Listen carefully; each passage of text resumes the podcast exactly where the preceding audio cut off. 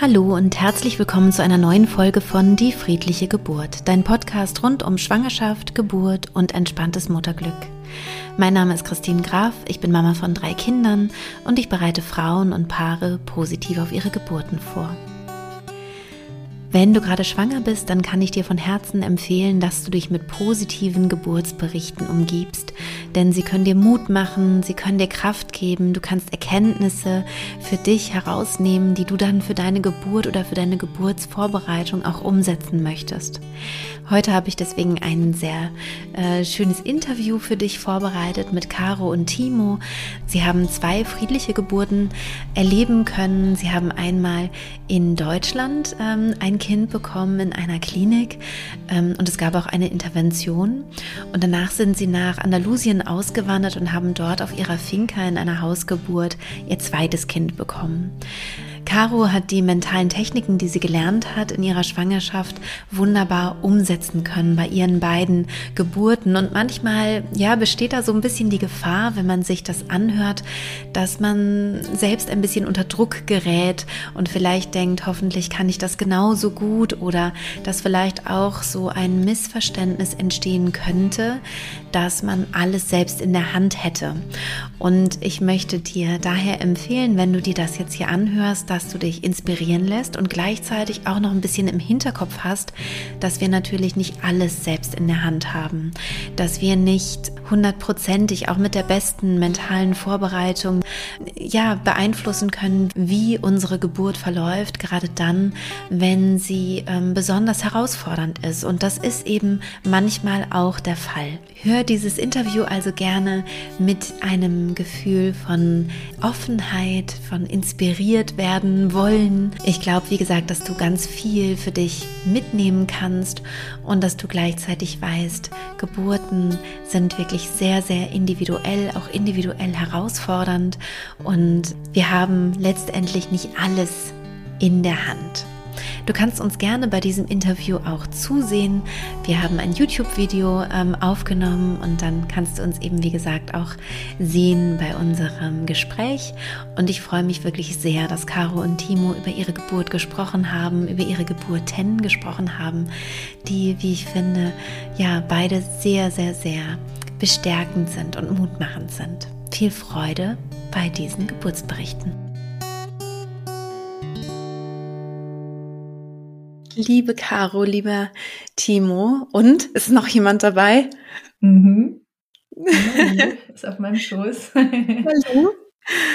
Ähm, ich freue mich sehr, dass ich heute mit euch ähm, sprechen kann ähm, über eure beiden friedlichen Geburten, die ihr erlebt habt und auch über eure Auswanderung nach Andalusien, über euer Filmprojekt und ähm, ja, vielleicht, vielleicht wollt ihr einmal kurz euch vorstellen.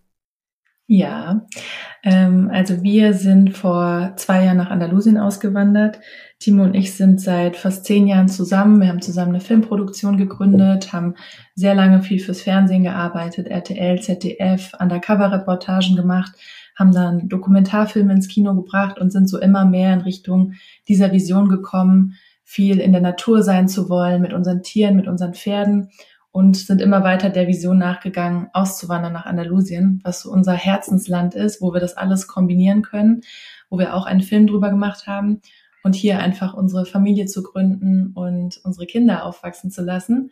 Es war dann in der Reihenfolge doch ein bisschen anders. Es hat länger gedauert mit dem Auswandern und unser Sohn wollte schon in Deutschland zur Welt kommen, mitten in der Pandemie. Und wir sind aber dann danach, als er ein paar Monate alt war, eben zusammen ausgewandert. Und Jetzt leben wir hier in, in der Sonne in Andalusien, haben hier vor zwei Monaten unsere Tochter auf die Welt gebracht, auf unserer Finca zu Hause und haben uns eben beide Male vorbereitet mit der friedlichen Geburt, mit deiner Methode, hatten zwei mhm. völlig unterschiedliche Geburten. Mhm. da gehen wir jetzt gleich drauf ein, warum, wie, was. Und ähm, ich arbeite auch als Coachin und als Mentaltrainerin. Das heißt, ich erzähle natürlich den ganzen Tag, wie wichtig das ist, sich in extremen Situationen mental geankert zu fühlen. Und deswegen ähm, bin ich natürlich so happy, dass ich das für die Geburten auch machen konnte und mhm. vertrete das so sehr und glaube so sehr daran, wie gut wir uns vorbereiten können. Gerade jetzt in einem fremden Land, wir können noch nicht perfekt Spanisch. Ähm, und dann auch noch zu Hause, nachdem die erste Geburt eine Klinikgeburt war. Und wir geben hier auch Retreats ähm, in Andalusien auf der Finca und man kann Urlaub bei uns machen. Und irgendwie hat sich das alles jetzt so ergeben in den letzten zwei Jahren, dass wir hier alles kombinieren können, mit unseren Pferden leben, die Filme machen. Unsere Kinder sind hier draußen den ganzen Tag in der Natur. Ja, Wahnsinn. Genau. Habe ich was vergessen, Timo? ja, ist eigentlich ganz gut. Aber gut zusammengefasst. Gutes Intro gesprochen. Timo ja. sitzt auch hier. Ich bin auch da, genau. Timo, möchtest du trotzdem noch ein bisschen was sagen, dass man dich mal kurz am Anfang hört? genau. Ähm, ja, wie Kara schon gesagt hat, haben wir ja diese Filmproduktion zusammen. Ähm, mein Background ist eher so das Technische. Also ich äh, komme ursprünglich aus dem Filmschnitt, ähm, mache auch Kamera und halt äh, die Produktion an sich. Also sehr viel die technischen Sachen. Caro macht ja den Inhalt als Autorin und Redakteurin immer in unseren Filmen, die wir fürs Fernsehen gemacht haben und auch in unseren Dokus. Und ähm, genau, die Filme machen wir weiterhin, aber jetzt auf der Finca mache ich halt auch die Vermietung, also das ganze Airbnb-Geschäft und habe halt noch so mein, mein, äh, meine Leidenschaft der Investments, ähm, so Geldanlagen, Kryptos und so weiter. Genau, und so haben wir uns eigentlich ganz gut aufgeteilt mit allem, was wir so machen. Und ähm, ja, haben uns eigentlich ganz gut eingegroovt, dass das Leben im Ausland ähm, trotzdem möglich ist mit den ganzen, äh, mit den Unternehmen, die wir haben und mit dem Lifestyle, den wir wollen und vor allem auch mit den Kindern. Und wie Caro mhm. jetzt gerade auch gesagt hat, obwohl wir in einem fremden Land sind, die Sprache noch nicht können, äh, dieses ganze äh, Krankenhaussystem auch nicht ähm, irgendwie erleben wollten äh, und die Hausgeburt vorhatten und all das äh, war dann irgendwie trotzdem möglich, trotz guter Vorbereitung oder dank äh, guter Vorbereitung. Und ähm, ja, war eigentlich eine spannende Reise, so die zwei Jahre, wie sich das alles so hier ergeben hat. Ja, ja, das Aufteilung ist eben auch ein wichtiger Punkt. Ne? Absolut, ja. Dass wir uns eben echt gut mit den Kindern aufteilen. Also Timo ist mit Malu dann auf, in der Trage unterwegs und ich kann Coaching-Sessions zum Beispiel geben und das lässt sich sehr gut an dem einen Ort kombinieren, weil ja. Timo jetzt nicht morgens zur Arbeit geht und abends wiederkommt, sondern alles findet hier statt, an diesem mhm. Ort. Das war immer ja. so unsere Vision. Ja, ich finde, das klingt echt nach so einem erfüllten Traum. Also ich kann das total ja. nachvollziehen, dass ihr diese Sehnsucht hattet und bin natürlich super gespannt, was ihr noch erzählen werdet über, ähm, ob sich das so eingelöst hat und so. Ähm, jetzt am Anfang würde mich natürlich erstmal interessieren, wie war das mit den Geburten? Also die erste Geburt dann noch in Deutschland und äh, in einem Krankenhaus und dann so das Gegenprogramm mit Hausgeburt in Andalusien. Ähm, vielleicht ja. wollt ihr da mal so ein bisschen, so ein bisschen erzählen irgendwie, warum sich das ja. so unterschiedlich auch angefühlt hat. Ja, also beide Geburten haben uns die Herausforderung bereitgestellt, dass es im Außen gar keine Sicherheit gab. Die gibt es natürlich bei Geburten sowieso nie, aber ich meine, Leon ähm, kam kurz nach dem absoluten Knall der Pandemie auf, der, auf die Welt, nachdem echt alles runtergefahren wurde, ist noch nicht mhm. mal klar wurde, ob Timo bei der Geburt dabei sein kann. Angst hoch tausend für mich, dass mein Mann nicht dabei sein kann. Meine mhm. sichere Quelle irgendwie im Außen, ähm, obwohl ich eine Beleghebamme hatte. Und jetzt eben die zweite Geburt im Ausland, also auch nichts Bekanntes, ganz anderes Krankenhaussystem. Krankenhaus natürlich recht weit weg, weil wir auf dem Land leben. Und das heißt, ähm, ich war ein bisschen gezwungen dazu zu gucken, wie kann ich mich so vorbereiten, dass ich in mir ein Stück weit diese Sicherheit habe ähm, und habe das natürlich beim zweiten Mal umso vertrauensvoller gemacht. Und dann ähm, gab es ja auch keine Geburtsvorbereitungskurse in der Pandemie. Sowas habe ich nie machen können. Ja. Und ich bin dann ähm, über Laura Seiler, mit ihr bin ich auch schon seit ein paar Jahren verbunden, immer wieder im Podcast. Ich habe mit ihr jetzt auch über die Geburt gesprochen vorher. Bin ich auf dich gestoßen, auf deine Methode.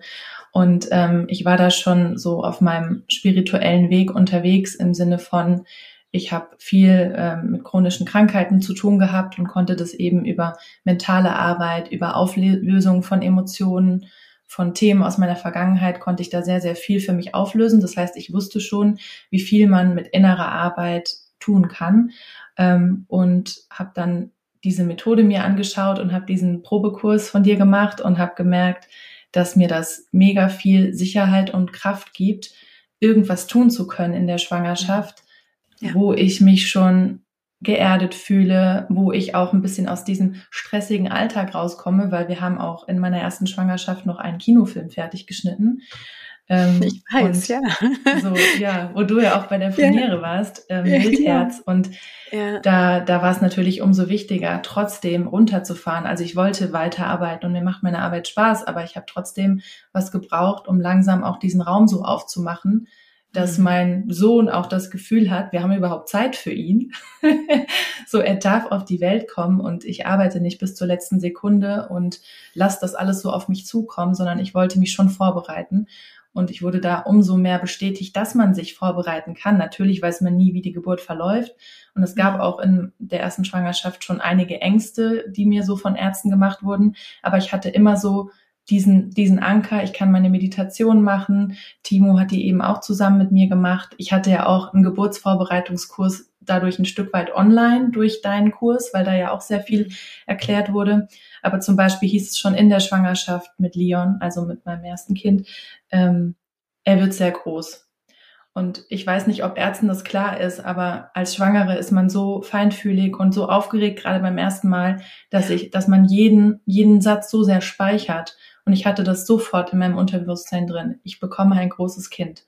Was mhm. bedeutet das? Das bedeutet, wahrscheinlich wird die Geburt schwierig. Wahrscheinlich brauche ich Hilfe. Vielleicht wird es sogar ein Kaiserschnitt. Ich hatte so Angst davor und habe auch darauf mich schon mit deiner Methode vorbereiten können, vor dieser, vor dieser Angst vor dem Kaiserschnitt. Ich habe mich also mhm. einmal schon damit auseinandergesetzt, so dieses Monster, was im Raum war, angeschaut so dass es nicht so die ganze Zeit in meinem Unterbewusstsein geschlummert hat, sondern ich habe mich einmal damit auseinandergesetzt, ja, geweint, voll. mir das alles vorgestellt und ja. war irgendwie dann mehr im Frieden damit. Das war schon mal sowas in der Schwangerschaft, was mir geholfen hat. Und dann, ähm, ja, wusste ich ja beim ersten Mal natürlich nicht, wie gut ich das alles anwenden kann, aber ich habe ähm, in den letzten zwei, drei Monaten das wirklich mindestens einmal am Tag die Meditation gemacht und in den Tagen vor dem ET habe ich mehrmals am Tag welche gemacht. Da war ich so richtig in the zone, habe ich das Gefühl gehabt. Ich bin immer draußen rumgelaufen und war in der Sonne und habe das gehört und war so richtig in meiner Welt. Und ich habe auch mir immer die Geburt schon vorgestellt und habe dann schon so Tränen in den Augen gehabt. Also ich war so richtig schon in diesem Moment und habe das quasi visualisiert, wie ich mir das vorstelle. Und dann in der Nacht nach dem ET ähm, war ich dann, lag ich im Bett morgens um vier und habe so ein Knacken in meinem Bauch gehört, was mhm. echt kein Geräusch ist, was man aus seinem Bauch kennt, dass es knackt. Ja, und dann äh, war mir schon klar, okay, das wird wahrscheinlich die Fruchtblase sein. Bin dann ins Bad gelaufen und dann kam gefühlt natürlich super viel Wasser, weil es ja einfach warmes Wasser ist und sich sehr viel anfühlt. Und so verpeilt, wie man natürlich mitten in der Nacht ist, habe ich angefangen dann auf dem Boden im Bad mit den Handtüchern das Wasser aufzuwischen. Nur jedes Mal, wenn ich mich gebückt habe, ist natürlich noch mehr Wasser rausgekommen. Dann musste ich mich in die andere Richtung drehen und das war ein sehr lustiges Bild, was Timo da auch davon erzählt, weil ich bin dann zu ihm ans Bett gekommen, meinte, echt wie im Film, Schatz, die Fruchtblase ist geplatzt. Und er ist dann aufgestanden, da musst du mal erzählen, wie das dann aussah. Also es hat lustig angefangen. Ja, ja, genau. Ich bin dann einfach so aus dem Schlaf gerissen worden, war total verwirrt. Ähm, aber man, schaut, man schaltet ja so direkt in so einem, in so einen Autopiloten. Ähm, und weiß, man muss jetzt funktionieren und äh, dann bin ich halt rausgesprungen und Caro ist direkt danach wieder ins Bad und dann äh, war es draußen noch dunkel und im Bad brannte das Licht und ich sehe sie nur, wie sie sich halt bückt und immer äh, versucht alles aufzuwischen, was eigentlich total unnötig war, aber dann auf der anderen Seite immer mehr Wasser rauskam, also sie hat sich immer so im Kreis gedreht und das Wasser kam immer nach und sie war dann immer nur am Wischen. Und ich habe gesagt, Schatz, warum, warum, warum macht sie das? Lass doch einfach liegen so, also es ist doch überhaupt nicht wichtig, das alles aufzuwischen, aber auch sie war sofort in so einem oh mein Gott, es geht los, jetzt muss ich erstmal hier sauber machen und so. Und dieses Bild werde ich halt nicht vergessen, wie sie halt einfach so sich im Kreis gedreht hat und immer versucht hat, alles aufzuwischen. ähm, aber du hast natürlich jetzt schon den ganzen Lauf bis, zur, äh, bis zum Start gemacht. Ich würde äh, ganz kurz nochmal erzählen aus meiner Perspektive, mhm. äh, gerade auch durch die Pandemie, ähm, was halt, äh, was es für mich als, als Partner oder als Mann auch äh, bedeutet hat, weil man hat natürlich so seine eigene Rolle, so ein bisschen dieser, der Fels in der Brandung sein und diese Sicherheit geben, den Rahmen schaffen und so. Aber man hat natürlich nicht besonders viel Einfluss auf das, was die Frau erlebt und die Ängste, die sie durchmacht. Also ich mhm. kann natürlich sagen, ich glaube, dass alles gut wird und ich bin da und so. Aber natürlich ist es eine andere Sache, was sie empfindet und gerade diese Angst mit dem großen Kind und mit der ähm, oder die Angst vor dem Kaiserschnitt und so. Und da war es für mich extrem, extrem schön zu sehen, dass sie etwas hat, an dem sie sich festhalten kann, außer mir. Also einfach etwas, wo sie, mhm. also eine Quelle, die sie hat, wo sie Infos bekommt, wo sie Zuspruch bekommt ähm, und wo sie sich ihre Anker schaffen kann, die wir dann auch zusammen irgendwie erarbeiten. Und dann halt auch mit der Pandemie, ähm, muss sie dadurch alleine gehen? Äh, kann ich überhaupt dabei mhm. sein? Ich meine, für mich sowieso äh, schlimmster Gedanke, nicht dabei sein zu können. Aber ja. jetzt mal ähm, ähm, nur über sie gesprochen, dass was ist denn, wenn sie jetzt alleine ins Krankenhaus geht und ich stehe vor der Tür so und dann einfach zu wissen, mhm. sie ist nicht alleine und ist dann quasi mit mit Ärzten alleine und, und muss das durchstehen, sondern sie hat ihre Anker und äh, sie weiß, was sie tut und sie weiß, dass sie jemanden hat, so, also ne, dich und deine Stimme und das äh, was Bekanntes. Was, halt. Genau, was mhm. Bekanntes, was mhm. nicht von mir abhängig ist. so. Ja. Äh, und das war ein total schönes Gefühl zu sehen, dass sie sich das über die Monate erarbeitet und da immer mehr Sicherheit bekommt und ähm, ja, sich einfach sicher fühlt so. Und das war halt einfach, also einmal durch die Pandemie und mit den Ängsten, was Kaiserschnitt und großes Kind und, und äh, fremde ja. Hilfe und so angeht, das war für mich ein sehr, sehr beruhigendes Gefühl, weil sonst äh, hätte ich gewusst, es hängt irgendwie alles von mir ab. Ich muss ja, da sein ähm, und was ist, wenn ich nicht dabei bin? Mhm. So, und dann will man natürlich nicht so, dass sie dann in die Geburt geht und hat total Angst und, und man trennt sich an der Krankenhaustür so und ich habe überhaupt keinen Einfluss mehr und so. Und mhm. ähm, deswegen war das echt ein Segen und ein super Timing auch, dass, dass es mit der Pandemie, äh, also dass du von dem Kurs erfahren hast, äh, mhm. äh, bevor die Pandemie kam und alles und ja auch gar keinen externen Kurs mehr brauchten, so einen Vorbereitungskurs und so. Ja. Und ähm, genau, ja, und dann, äh, dann ging's los. Wobei ich auch noch die Geschichte erzählen muss, weil wir auch immer die, die, die, die Medis abends gemacht haben oder du. ähm, ich habe die in der Vorbereitung fast immer laut gehört. Eigentlich. Genau, immer laut, immer abends und ich bin halt echt jedes Mal, sobald deine Stimme äh, losging, nach einer Minute eingeschlafen und Caro hat am nächsten Tag dann immer gesagt, ähm, ah, und wie die Medi und wie schön und so. Und ich habe immer, ich sage jeden Abend, ich habe nichts mitbekommen. Ich habe nicht bis zum Ende gehört. Weil deine Stimme so beruhigend war für mich, dass ich echt jeden Abend mit deiner Stimme eingeschlafen bin. Mhm. Und das wurde dann echt schon so zusammen Running Gag irgendwie über die Zeit. Ja. Ähm, das auch jetzt beim zweiten Mal. Sobald ich Christine höre, wäre ich so schön. Ja, das ist dann echt, das ist, das war so ein, ein Einschlafklang irgendwie jeden Abend. Ja. Ja, vielleicht ja. schlaft ihr jetzt noch ein beim Interview, werdet ihr immer müde, wenn ich zu viel rede. Wenn du, wenn, du, wenn du mal länger am Stück jetzt redest. Ne? Ja, genau. Was dann aber wirklich interessant war, als du auf der äh, Premiere warst, dann äh, mhm. auf unserer Filmpremiere, dann habe ich dich ja erste Mal live äh, gesehen und kennengelernt und dann deine Stimme live zu hören, war auch so ein angenehmes, warmes Gefühl, weil, weil sie mir so vertraut war äh, ja, weil sie echt so monatelang jeden Abend gehört ja, haben oder auch ja. tagsüber. Ja, das war echt witzig. Ich muss, ich muss auch sagen, das berührt mich auch total. Also ich krieg ja häufiger mal dieses, dieses Feedback auch oder dass mir Frauen halt schreiben, wie einer Freundin, also und mir ganz viel auch dann über die Geburt erzählen und so ganz warm und und ja wie als wäre ich so eine so eine gute Freundin und das will ich ja auch mhm. total sein aber es ist ja, ja, für mich ist es ja anonym ne so also ihr habt halt schon so viel von mir bekommen sozusagen oder kennt meine Stimme halt so gut und meine Arbeit so gut und so und ähm, ja und und für mich ist das einfach äh, einfach unglaublich, wenn ich das, wenn ich mir das vorstelle, ne, wie, ja, was das eigentlich bedeutet, ne, dann auch wirklich so nah mhm. bei der mhm. Geburt dabei zu sein, dabei sein zu dürfen, ist natürlich eine wahnsinnige Ehre, ja. Ja, absolut. Du bist ganz, ganz nah bei uns dabei und im Ohr und ja. so begleitend einfach, ja. Ja, das ist wirklich, wirklich toll. Ja. Ja. Also wie ging's, wie ging's dann äh, weiter? Genau. Hast du irgendwann aufgehört zu, zu wischen?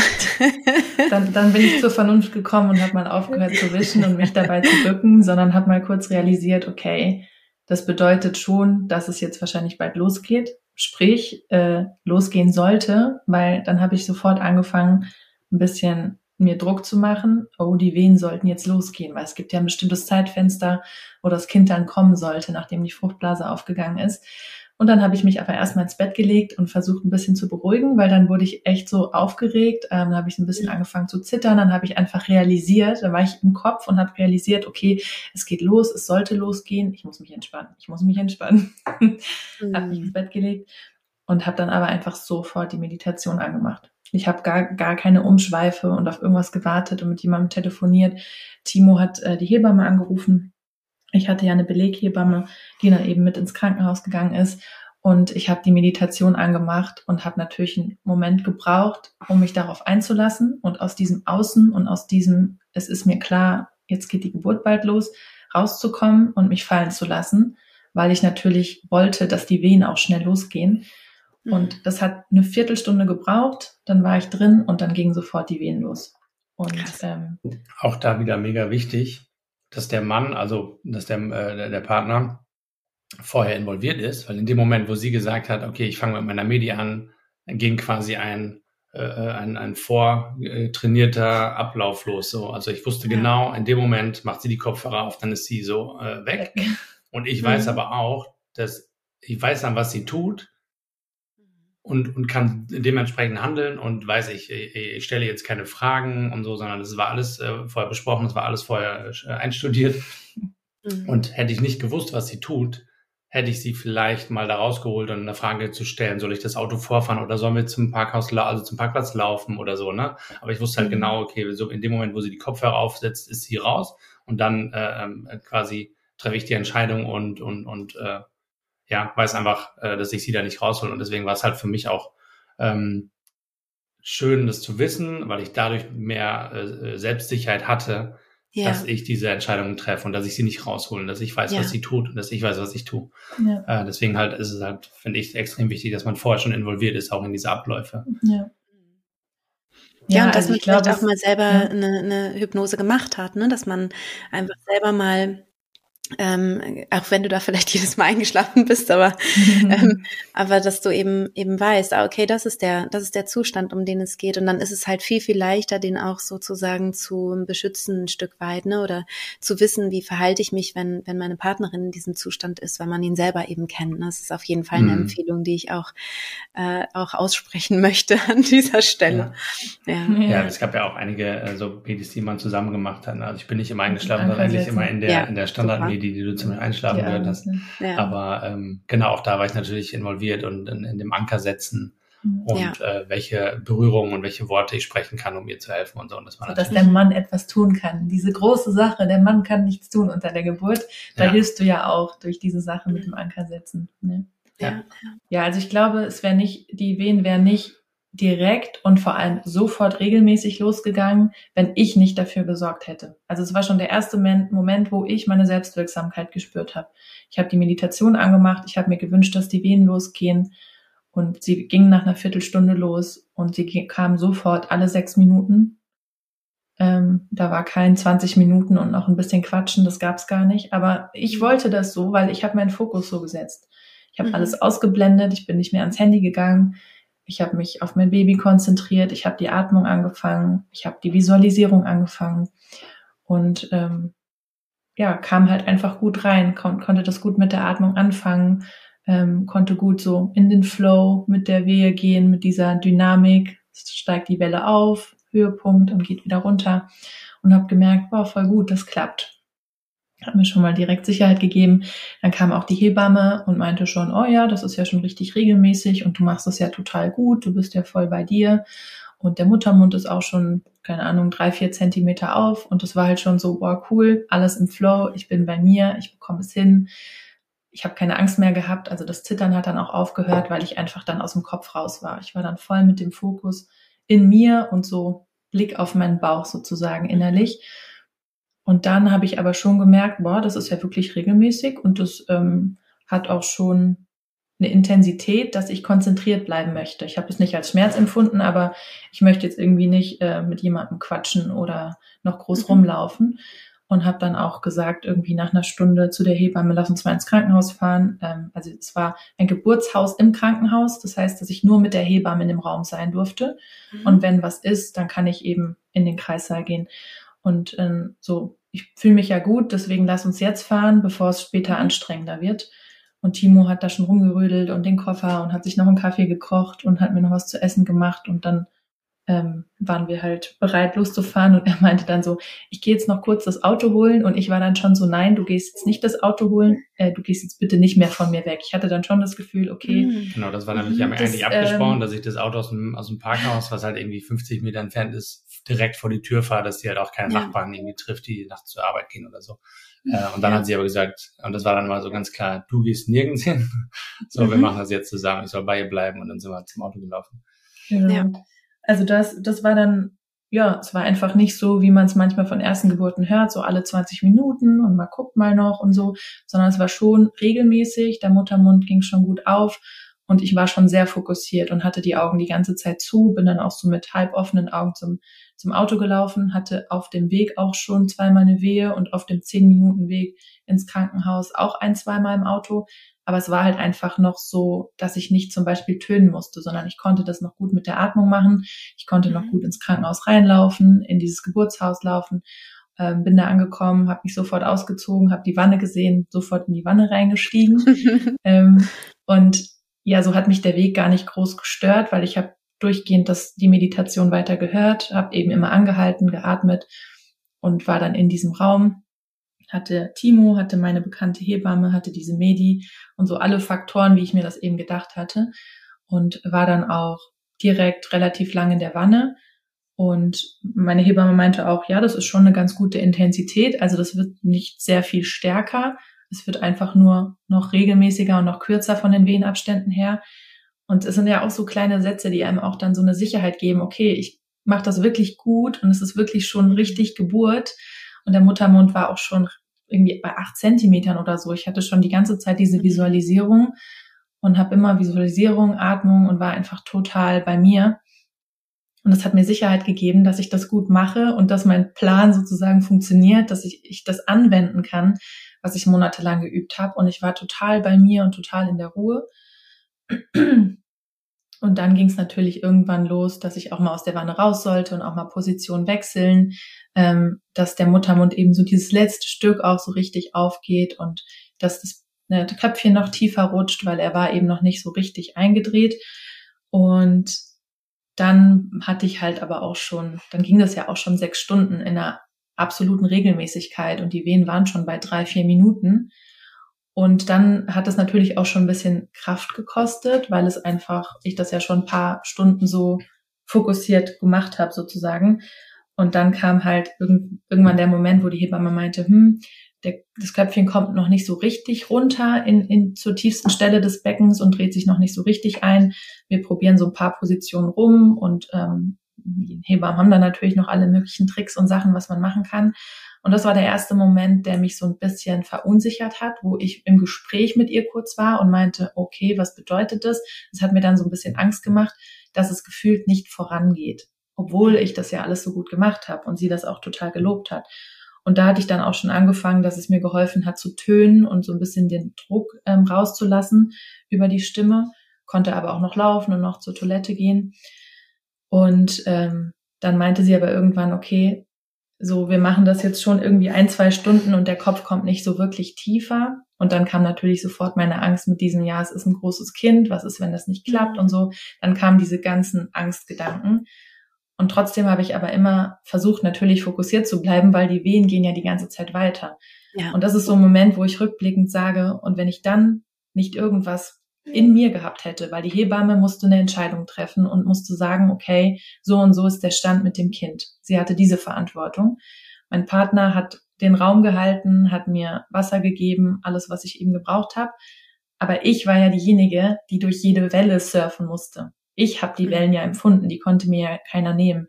Also habe ich trotzdem die ganze Zeit versucht, fokussiert zu bleiben und weiter meine Arbeit zu machen, die eben mhm. war, ähm, so weiter mit den Wehen zu arbeiten und nicht mit jemandem zu reden und auf einmal kommt ja. die Wehe und haut mich total um, weil ich glaube, dann kommt man in so eine Angstspirale. Oh Gott, die Welle ja. ist total stark. Dann nimmt man auf einmal Schmerz wahr, weil bis dahin habe ich es nicht als Schmerz empfunden, sondern nur als, oh, ganz schön intensiv, ich muss fokussiert bleiben.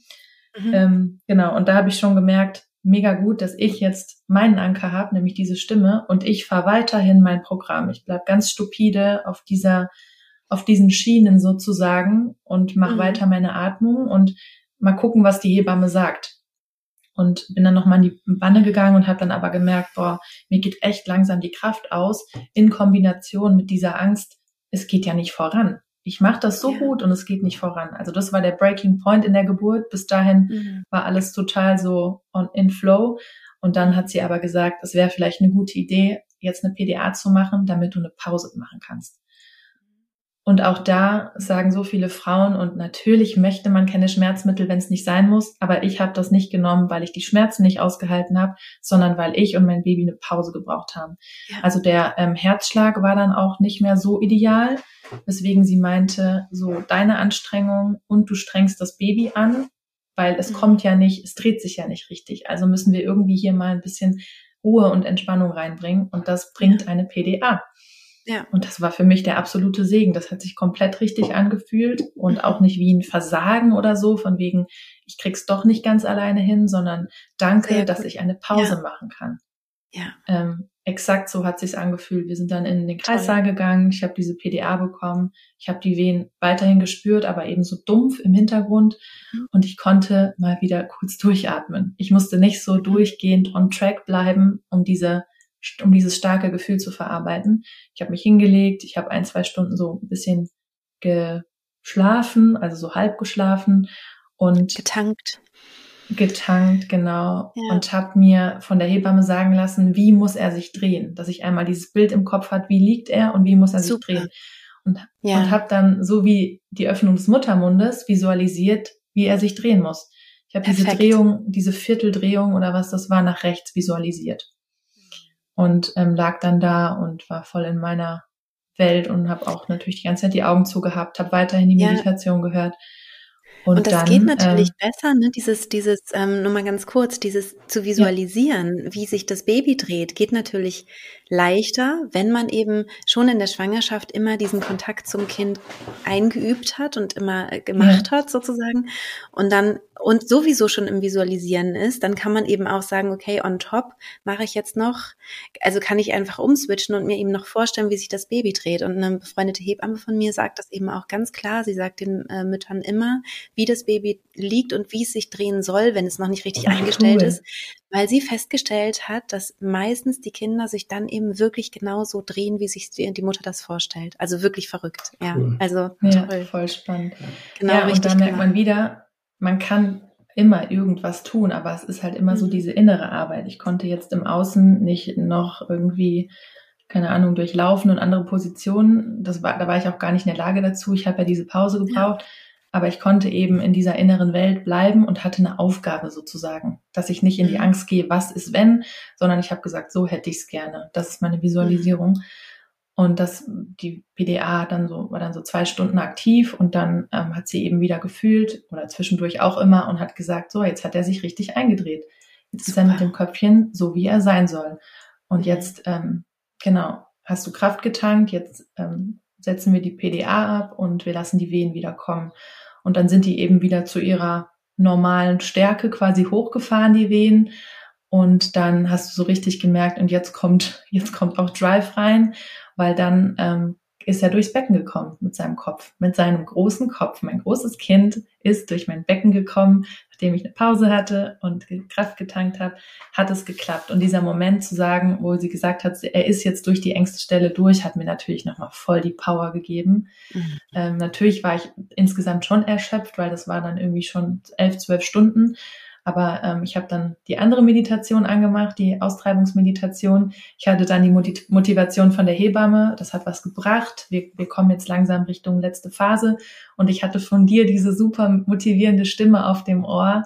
So, du, du hast gleich dein Baby in den Armen und, und du schaffst das und so. Und es war dann nochmal eine ganz andere Energie. Es war dann dieser Drive von, ich kann das. So, ich habe es, bis eben hat es nicht geklappt und ich habe die Angst gehabt, dass es eben nicht funktioniert auf natürlichem Wege. Und dann hat mhm. es diesen Drive aufgenommen und kam die Motivation.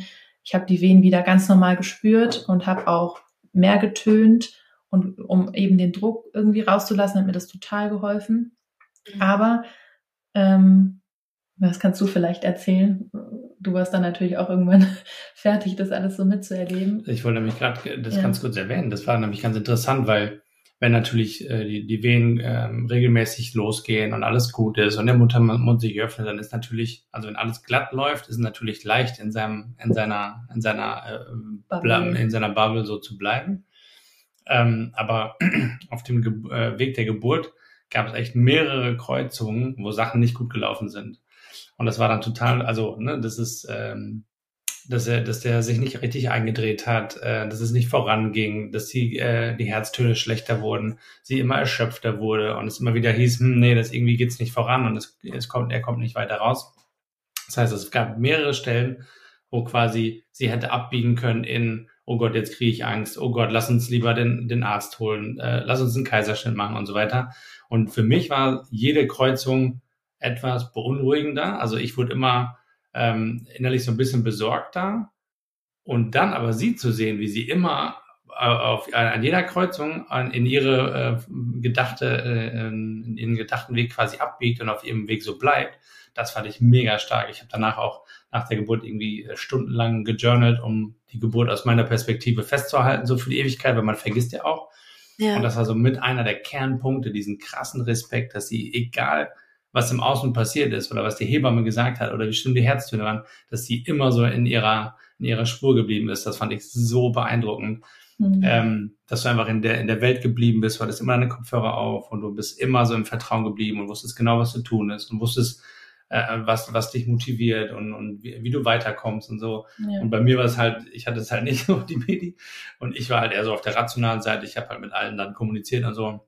Und jetzt auch mitbekommen, was die Ärzte ja. gemacht haben, wie zur Genau, genau, kam. genau. Und dann zu sehen, wie unsere Wege sich, also wie ich das dann wahrnehme und wie du das wahrnimmst, ist so beeindruckend gewesen. Ja. Mhm. Ich war auch davon überzeugt, dass wir in einem anderen Raum waren für die PDA. Also so wenig habe ich meine Augen geöffnet, ja. dass das gar nicht der Raum war, in, der, in dem ich geboren habe. Und ähm, ich habe ja. auch gar kein Gesicht von der Ärztin zum Beispiel. Ich war einfach immer so wie so Scheuklappen zugeklappt, ja. damit ich gut in mein Inneres gucken kann. Voll und ähm, ich habe dann auch als ich eben anfangen durfte zu pressen und ähm, diese Austreibungsmedi hatte, auch immer versucht zu lächeln bei, bei jedem Tönen. Da hat man echt so gemerkt, du bist ja. so auf so einer Überholspur gekommen, du hast so eine Power entwickelt, so aus dem Nichts, so nachdem du stundenlang voller Schiff warst, als hättest du so ein so ein, äh, so ein Drill Instructor Coach auf dem Ohr, der so sagt, so Power, Power. so ähnlich, ja. ja. Ja, also das war dann auch so ein Punkt mit dem Lächeln. Also man kann natürlich tönen, indem man so ah, und dagegen und Zähne zusammenbeißen. Und ich wusste ja Kiefer locker lassen, mhm. wenn, wenn möglich lächeln, weil da werden ja auch Hormone ausgeschüttet, wenn ich lächle. Das weiß ich noch. Und so öffnen ja. und aufmachen. Und das hat mir eben auch voll geholfen, dass ich wusste, dass es auch das, diese, das hilft einfach, dieses Mittel. Und ich versuche das ja. anzuwenden. Und es hilft ähm, eben auch dem Kind, ne? Also das hilft ja manchmal, finde ich, auch in so ganz schwierigen Situationen, wenn ich weiß, ich mache das fürs Baby, für mein Kind, kann ich das mhm. leichter, als wenn ich es für mich mache. Und da es halt ja, alles ja. hormonell ja über die Nabelschnur zum Kind geht, ja, ja ist das, mhm. ist das, glaube ich, eine sehr kluge, ein sehr kluger Gedanke gewesen. Ja. Ja, und dann hat sich auch diese letzte Phase des Pressen nicht schmerzhaft angefühlt. Ich hatte eher das Gefühl, boah, ich, ich kann das und ich, es geht voran und es kann jetzt einfach auch nicht mehr lange dauern, weil diese engste mhm. Stelle, die, das ist ja durch und so konnte ich eben diese Angst, was die Ärzte in der Schwangerschaft gesagt haben, wir würden lieber einen geplanten Kaiserschnitt machen, weil es wird groß und so weiter. Mhm. Das konnte ich alles ablegen, weil ich gemerkt habe, nee, es muss nicht immer die gleiche Geschichte sein und ich habe mir das, ich habe das visualisiert und ich bin im Flow und das funktioniert jetzt und ähm, ja, dass ich dann pressen durfte und dass es so richtig voranging. Und dann habe ich natürlich irgendwann auch das Köpfchen schon spüren können, noch nicht draußen, aber ich wusste, es gibt einem ja auch nochmal so einen Kick, ähm, so es dauert einfach nicht mehr lange. Und ähm, dann, weil der Kopf aber relativ groß war, habe ich eben noch Unterstützung bekommen. Also die Ärztin war sowieso schon dann dabei beim Ende der Geburt, aber hat eben dann die Saugglocke angesetzt, weil sie halt gesagt hat, die Geburt ist jetzt schon relativ lange gegangen, mit einer großen Intensität einfach, mit regelmäßigen Wehen, dadurch ja auch mit Druck auf das Kind, dass ähm, wir jetzt nicht noch mal eine halbe Stunde warten, bis du das Kind rauspresst, sondern dass wir jetzt helfen wollen. Einfach von den Herztönen her. Und war natürlich auch wieder ein schöner Moment. Ich habe meine Arbeit gemacht, ich habe innerlich mich verbunden gefühlt, ich habe auch alles gehört, wie ich atmen und pressen sollte, wie ich am besten liegen kann. Oder stand dann nochmal, dann war ich wieder auf der Seite ähm, und die Ärztin macht ihren Part. Die unterstützt einfach, indem sie diese Sauglocke ansetzt, weil was wäre die Alternative gewesen, wenn die Ärzte finden, das Kind muss schneller raus, da gibt's ja nur den Kaiserschnitt. Also fand ich es toll, dass es auch diese Unterstützung gab und ähm, dass mir einfach geholfen wurde, da wo ich die Hilfe gebraucht habe, äh, mit der Saugglocke. Und genau, dann wurde die Saugglocke angesetzt und ich war ja auf dem Rücken, weil das eben meistens so ist. Und dann hat die Hebamme auch einen Dammschnitt gemacht weil es natürlich auf dem Rücken nicht die ideale Position ist, dass, dass das Steißbein auch so gut nach hinten gehen kann. Und auch das habe ich überhaupt nicht mitbekommen. Also ich habe gehört, wie sie diesen, dieses Wort gesagt hat, mich quasi gefragt hat, so kann ich, ich würde jetzt einen Dammschnitt machen, so meine Zustimmung irgendwie auch erfragt hat. Aber ich war total im Vertrauen. Ich habe nichts davon gespürt, weil un in diesem unteren Bereich überall so ein Druck war und ich einfach mit den Wehen gearbeitet habe. Die Ärztin hat ihre Arbeit gemacht, die Hebamme hat ihre Arbeit gemacht ähm, und dann kam der Kopf eben raus und äh, Timon ist auch war total natürlich euphorisch. Caro, der Kopf ist da und das war natürlich dann so für die letzten Wehen, dass der Körper dann einmal rausflutschen kann, auch nochmal super motivierend. Das war dann noch so der Moment zwischen Kopf und Rest, der geboren wurde. Weißt du noch, was ich gefragt habe? Ach so, genau, ja, ja. Aber sie dann gefragt hat, ob sie. Ähm, der Kopf war da. Genau, der Kopf war da. Und Caro hat gesagt, äh, kann ich jetzt weiterpressen, weil ich den Rest raushaben will. Und dann haben die Ärzte oder die Hebamme gesagt, nee, warte bitte bis zur nächsten Wehe. Und ich kenne ja Caro dann habe ich ihr angesehen, dass sie darüber nachdenkt, eine Wehe zu täuschen, damit sie das, damit sie das Kind rauspressen kann. Und ich musste so lachen, weil ich genau verstanden habe, was sie vorhatte. Und gesagt, nee, warte bitte so. Und wenn man, ne, und das ging ja dann auch super schnell, das hat ein paar Sekunden gedauert und dann kam die. Ja. Das war irgendwie so ein witziger Moment. Aber kurz mal sich gewahr zu werden, der Kopf ist da, den Kopf anzufühlen. Wow, das bedeutet, der Rest des Körpers ist gerade im Geburtskanal. Mhm. Und man spürt nur Druck. Man spürt ja nicht, so irgendwie, ah, da spüre ich die, die Ärmchen im Geburtskanal. Das spürt man ja mhm. nicht. Man spürt ja einfach nur Druck und denkt so, okay, so der Druck muss jetzt mal raus. Und dann war das ja bei ein paar Sekunden und dann flutscht ja einfach der Körper so raus. Und der Kleine wurde mir auf die Brust gelegt und ja, ist natürlich so dieser Moment. Ähm, ja. Haben wir einfach beide geweint und ich, äh, ja, war einfach so, so happy und stolz, dass ich das geschafft habe, dass ich in meiner Innerwelt geblieben bin ja. und dass ich diese Hilfe bekommen habe. Also ich habe mich sofort, war so in, in dieser Dankbarkeit, dass ich sofort, man hört es dann auf dem ersten Video, zu der Hebamme sagt, danke, danke, ihr habt das so toll gemacht. Mhm.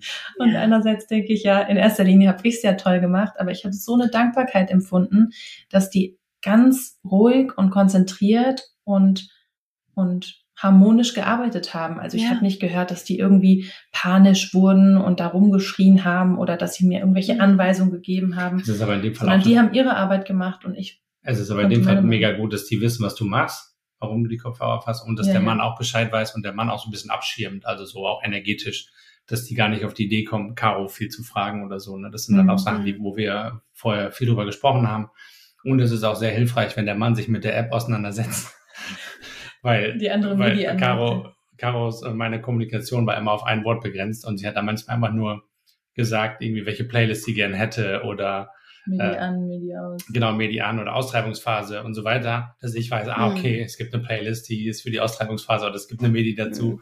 Mhm. Und wenn man dann sich mit der App noch nicht auseinandergesetzt äh, hat, kann man sehr schnell panisch werden und weiß nicht, ja. wo die, wo die Medi ist, weil es gibt ja echt super viel in der App. Das heißt, auf jeden Fall sollte man sich mit der App vorher auseinandersetzen, dass man weiß, wo man da navigiert und wo die Medis sind, wie die heißen und so. Ja. Und dass man das halt auch einmal abspielt. Ja. ja. Sehr gut, ja, weil ich habe wirklich. Ja. ja. Ja. Und vielleicht ja, noch eine Sache. mega die, ähm, dankbar, dass. Ach, Entschuldigung, ich glaube, wir haben so ein gemeintes Delay. ja. Aber also ich, ähm, ich denke, ja, die. Geil ich denke, die Ärztin, so als letzter Satz, ich denke, die Ärztin und auch die Hebammen haben einfach gemerkt, dass ich meine Arbeit mache und dass sie mich ma lassen, machen lassen können. Deswegen gab mhm. es, war es nicht nötig, mir irgendwie groß Anweisungen zu geben oder so, sondern die haben gesehen, ich komme damit klar, ich habe auch keine Angst, ich mach, bin in meinem Flow und die können ihre Arbeit machen und müssen nicht mich noch auffangen und sagen, mhm. mach das so, mach das so, bleib ruhig und so. Mhm. Die das mussten dich ja nicht nötig. beruhigen, ne? Genau. Die wussten, du bist so safe in dem, was du machst und dann können die ihre Sachen machen. Genau. Mhm. Ja, total toll. Und ähm, was du gesagt hattest, äh, Timo, ähm, finde ich auch nochmal äh, wichtig. Also, dass du das Gefühl hattest, okay, ich, ich schirme Caro in gewisser Weise ab, damit jetzt nicht alle sie vollquatschen vielleicht mit irgendwelchen Sachen, die gar nicht wichtig sind Und gleichzeitig ist es ja so wichtig, dass es eine positive Atmosphäre gibt, die du ja anscheinend auch ähm, äh, hingekriegt hast, sozusagen. Also dass irgendwie alle, dass es allen halt gut ging, ne? nicht nur Caro, sondern eben auch ähm, auch den Hebammen, Ärztinnen, Ärzten, dass sich eben mhm. alle irgendwie fühlen können. Und da ist, ähm, das ist so ein Balanceakt. Ne? Also wenn jetzt vielleicht jemand zuhört, vielleicht ein äh, Partner, eine Partnerin und sich überlegt, okay, was ist damit gemeint mit diesem Abschirmen? Es ist halt nicht gemeint, irgendwie aggressiv aufzutreten. So im Gegenteil. Ja, es geht immer vor mhm. allem um den Schutz der positiven Atmosphäre. Es ist viel wichtiger, dass die Atmosphäre positiv ist, als dass die äh, Gebärende nicht angesprochen wird. Also dass man da sozusagen abwägt und ähm, genau, wenn man dann halt ein kommunikativer Typ ist, der das halt kann, ne, dann ist es natürlich toll, wenn ähm, die Gebärende da nicht ständig äh, gestört wird sozusagen.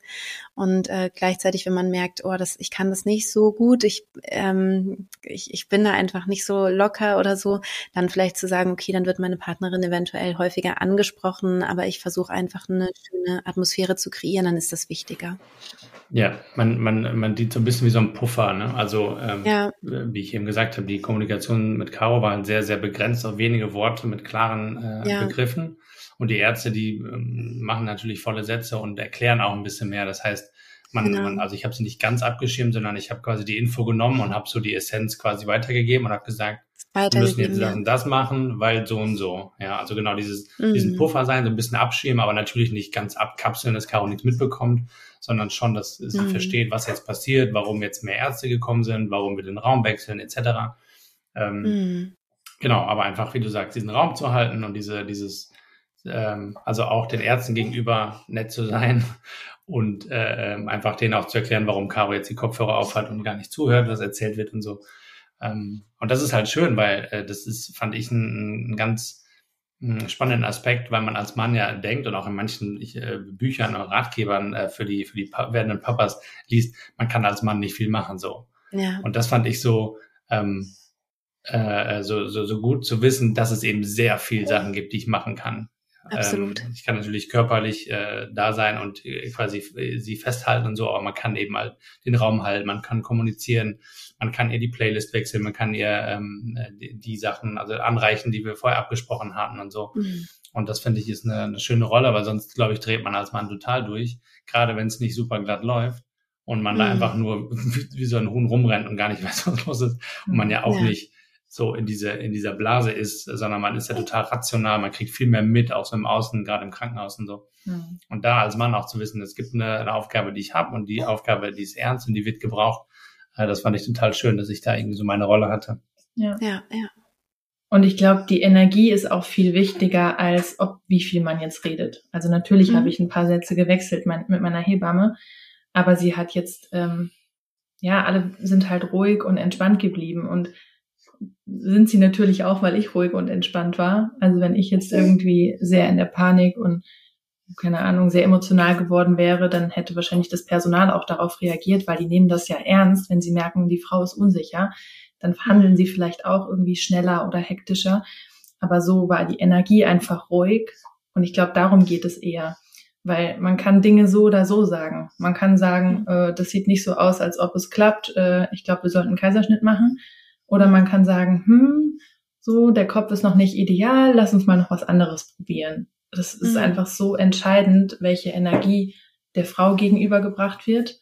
Aber es hängt mhm. eben auch von einem selbst ab, wie viel Vertrauen und Sicherheit man selbst so mitbringt als Frau, ähm, dass die Hebamme so das Gefühl hat, ähm, so, sie muss die Frau da jetzt nicht irgendwie durchziehen oder auffangen, sondern die Frau macht einfach ihre Arbeit, ihren Anteil. Mhm. Ja. Ich bin ja, gerade am Stillen parallel, deswegen ja, genau. hänge ich hier so rüber. man, hört das auch. Ja. Man hört es nicht. Wollt ihr, wollt ihr noch was sagen zur, äh, zur Geburt der kleinen Maus und zu Malu? Ja, unbedingt. Weil ähm, seid genau. dann also inzwischen also, sozusagen ähm, dann ausgewandert nach Andalusien tatsächlich? Genau, ja. Und ich muss auch sagen, ich bin von Leons Geburt nicht traumatisiert, mhm. obwohl so ich viele Sachen mitgenommen habe. Großes Kind, so diese Angst, dass es nicht passt, PDA, Sauglocke, Dammschnitt, also all die Worte, die man eigentlich nicht unbedingt mhm. haben möchte. vor denen man vorher Angst hat, die man vorher schon gehört hat und denkt, oh, Dammschnitt, das will ich aber nicht. Diese ganzen Sachen waren alle okay, nichts hat mich davon traumatisiert. Ich war bei mir, ich war im Vertrauen und ich habe mich unterstützen lassen. das ist ja auch etwas, was die Hebamme nicht, gesagt hat. Das ist nicht hat. über mich ergangen, sondern das ich war Teil davon.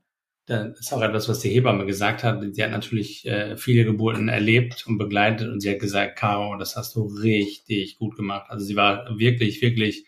Sie meinte so, die Geburt war echt nicht ohne. Die war wirklich nicht ohne und dass Caro das extrem gut gemacht hat und das ist natürlich dieser ganzen Methode zu verdanken, weil, wie ich eben gesagt habe, sie hätte so viele Möglichkeiten gehabt, äh, panisch zu werden oder Angst zu haben ähm, oder anders zu handeln. Mhm und dass mhm. diese, dieses ganze, ähm, also dass die friedliche Geburt ihr quasi diesen Rahmen gegeben hat und sie so fest in ihrem, in, in ihrem Plan irgendwie äh, gehalten hat. Ja. Da war die, das hat die Hebamme echt mehrfach erwähnt danach. Mhm. Ähm, ja. Das war wirklich wichtig, Mute. Ja, und ja, es hätte natürlich ein Kaiserschnitt werden können, wenn ich gesagt hätte, ich kann nicht mehr, ich will nicht mehr, ich mache nicht mehr mit. Mhm. Dann müssen die Ärzte natürlich handeln und äh, für die Sicherheit von beiden sorgen.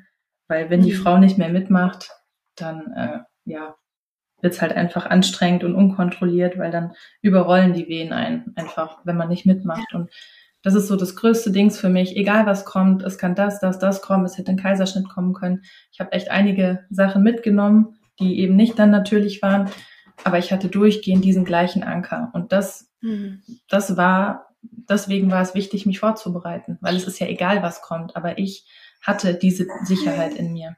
Ja. Und genau, für Malu, als ich dann zwei Jahre später mit Malu hier schwanger war in Andalusien, dachte, hatte ich natürlich erstmal diesen Glaubenssatz in mir, ich habe so viel Hilfe gebraucht bei der ersten Geburt. Ich hätte ohne diese medizinische Hilfe Leon nicht auf die Welt bringen können, denke ich.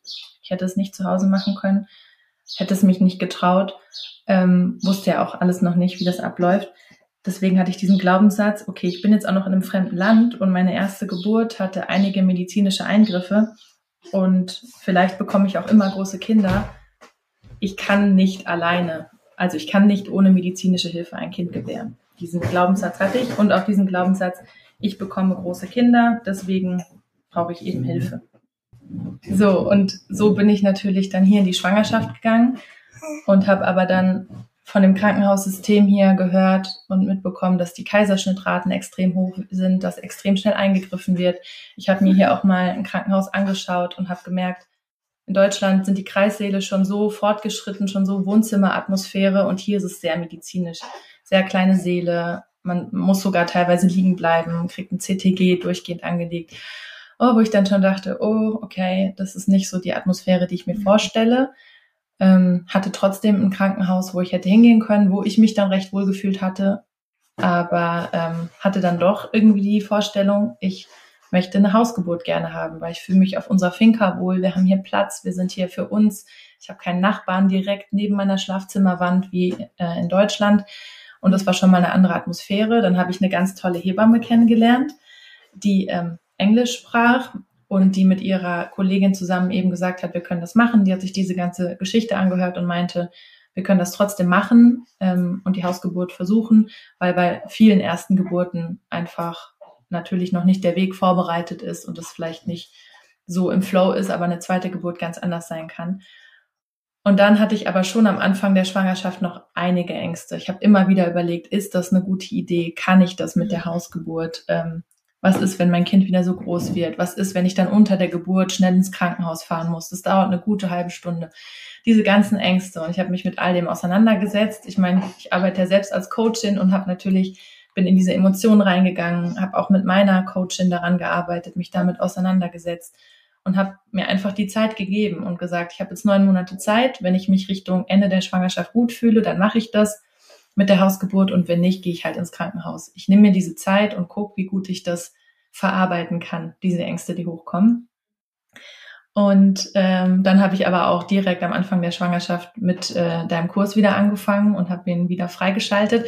Und dann hatte ich diese, dieses große Glück, dass du den Kurs komplett neu aufgenommen hast und noch so viel mehr Meditation. Und ich habe mich immer so richtig drauf gefreut. Klar, ich hatte dann schon ein kleines Kind, weniger Zeit für mich und ich hatte dann meine Meditation und habe immer geguckt, welche will ich heute machen, visualisieren oder mich mit dieser Angst auseinandersetzen oder einfach nur entspannen und habe dann immer so mich zurückgezogen, meine Meditation gemacht und wieder diese Connection aufgebaut und mich erinnert, wie es war, mich vorzubereiten und konnte das auch schnell wieder, kam da schnell wieder rein.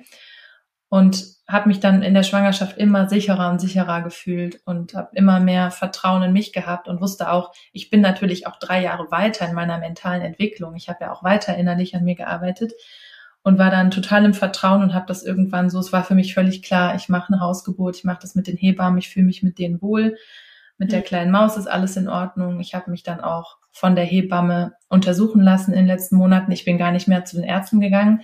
Ich habe mich zum Beispiel selbst nicht, nicht gewogen in der Schwangerschaft. Ich habe ähm, mein, das Gewicht von meinem Kind nicht schätzen lassen.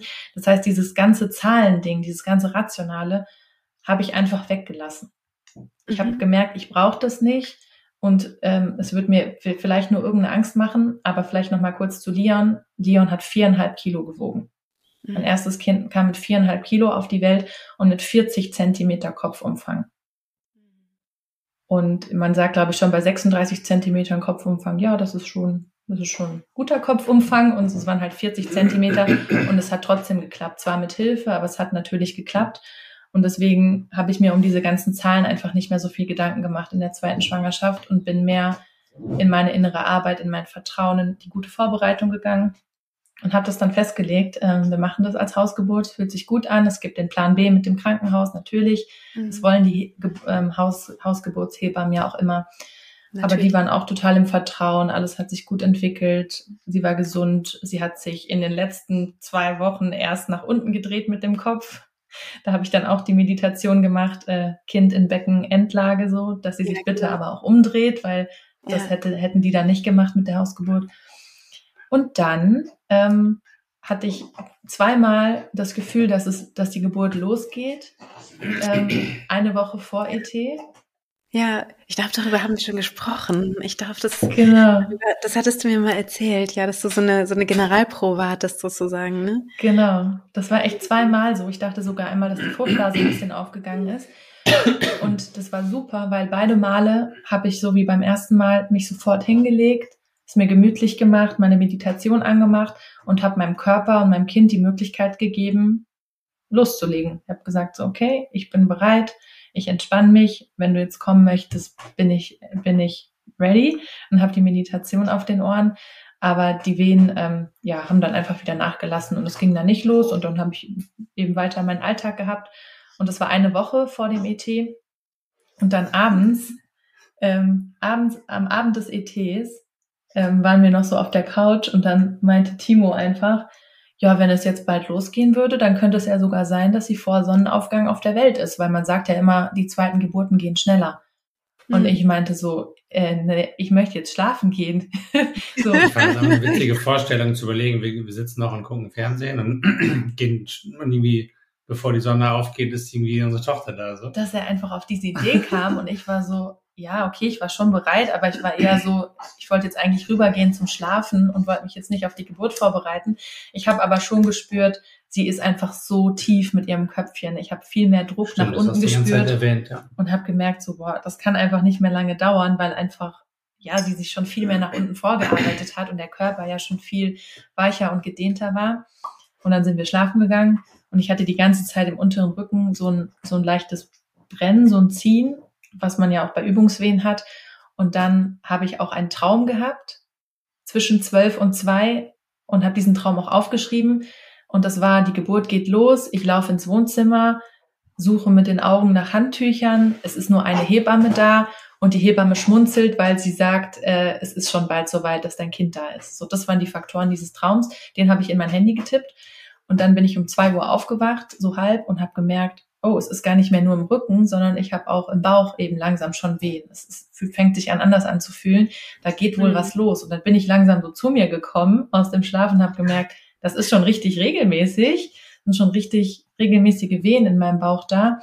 Und habe den Hebammen dann geschrieben und Timo dann gemerkt, so, oh, es könnte sein, wenn es dann zweimal schon vermeintlich losging, ist man so ein bisschen vorsichtiger beim dritten Mal allen in der Nacht zu sagen, dass es jetzt losgeht.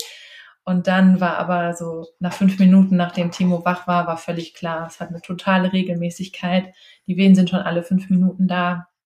Und dann war ich auch ein bisschen aufgeregt wieder, weil man weiß ja, wie eine Geburt verläuft und man weiß ja, wie eine Geburt verläuft.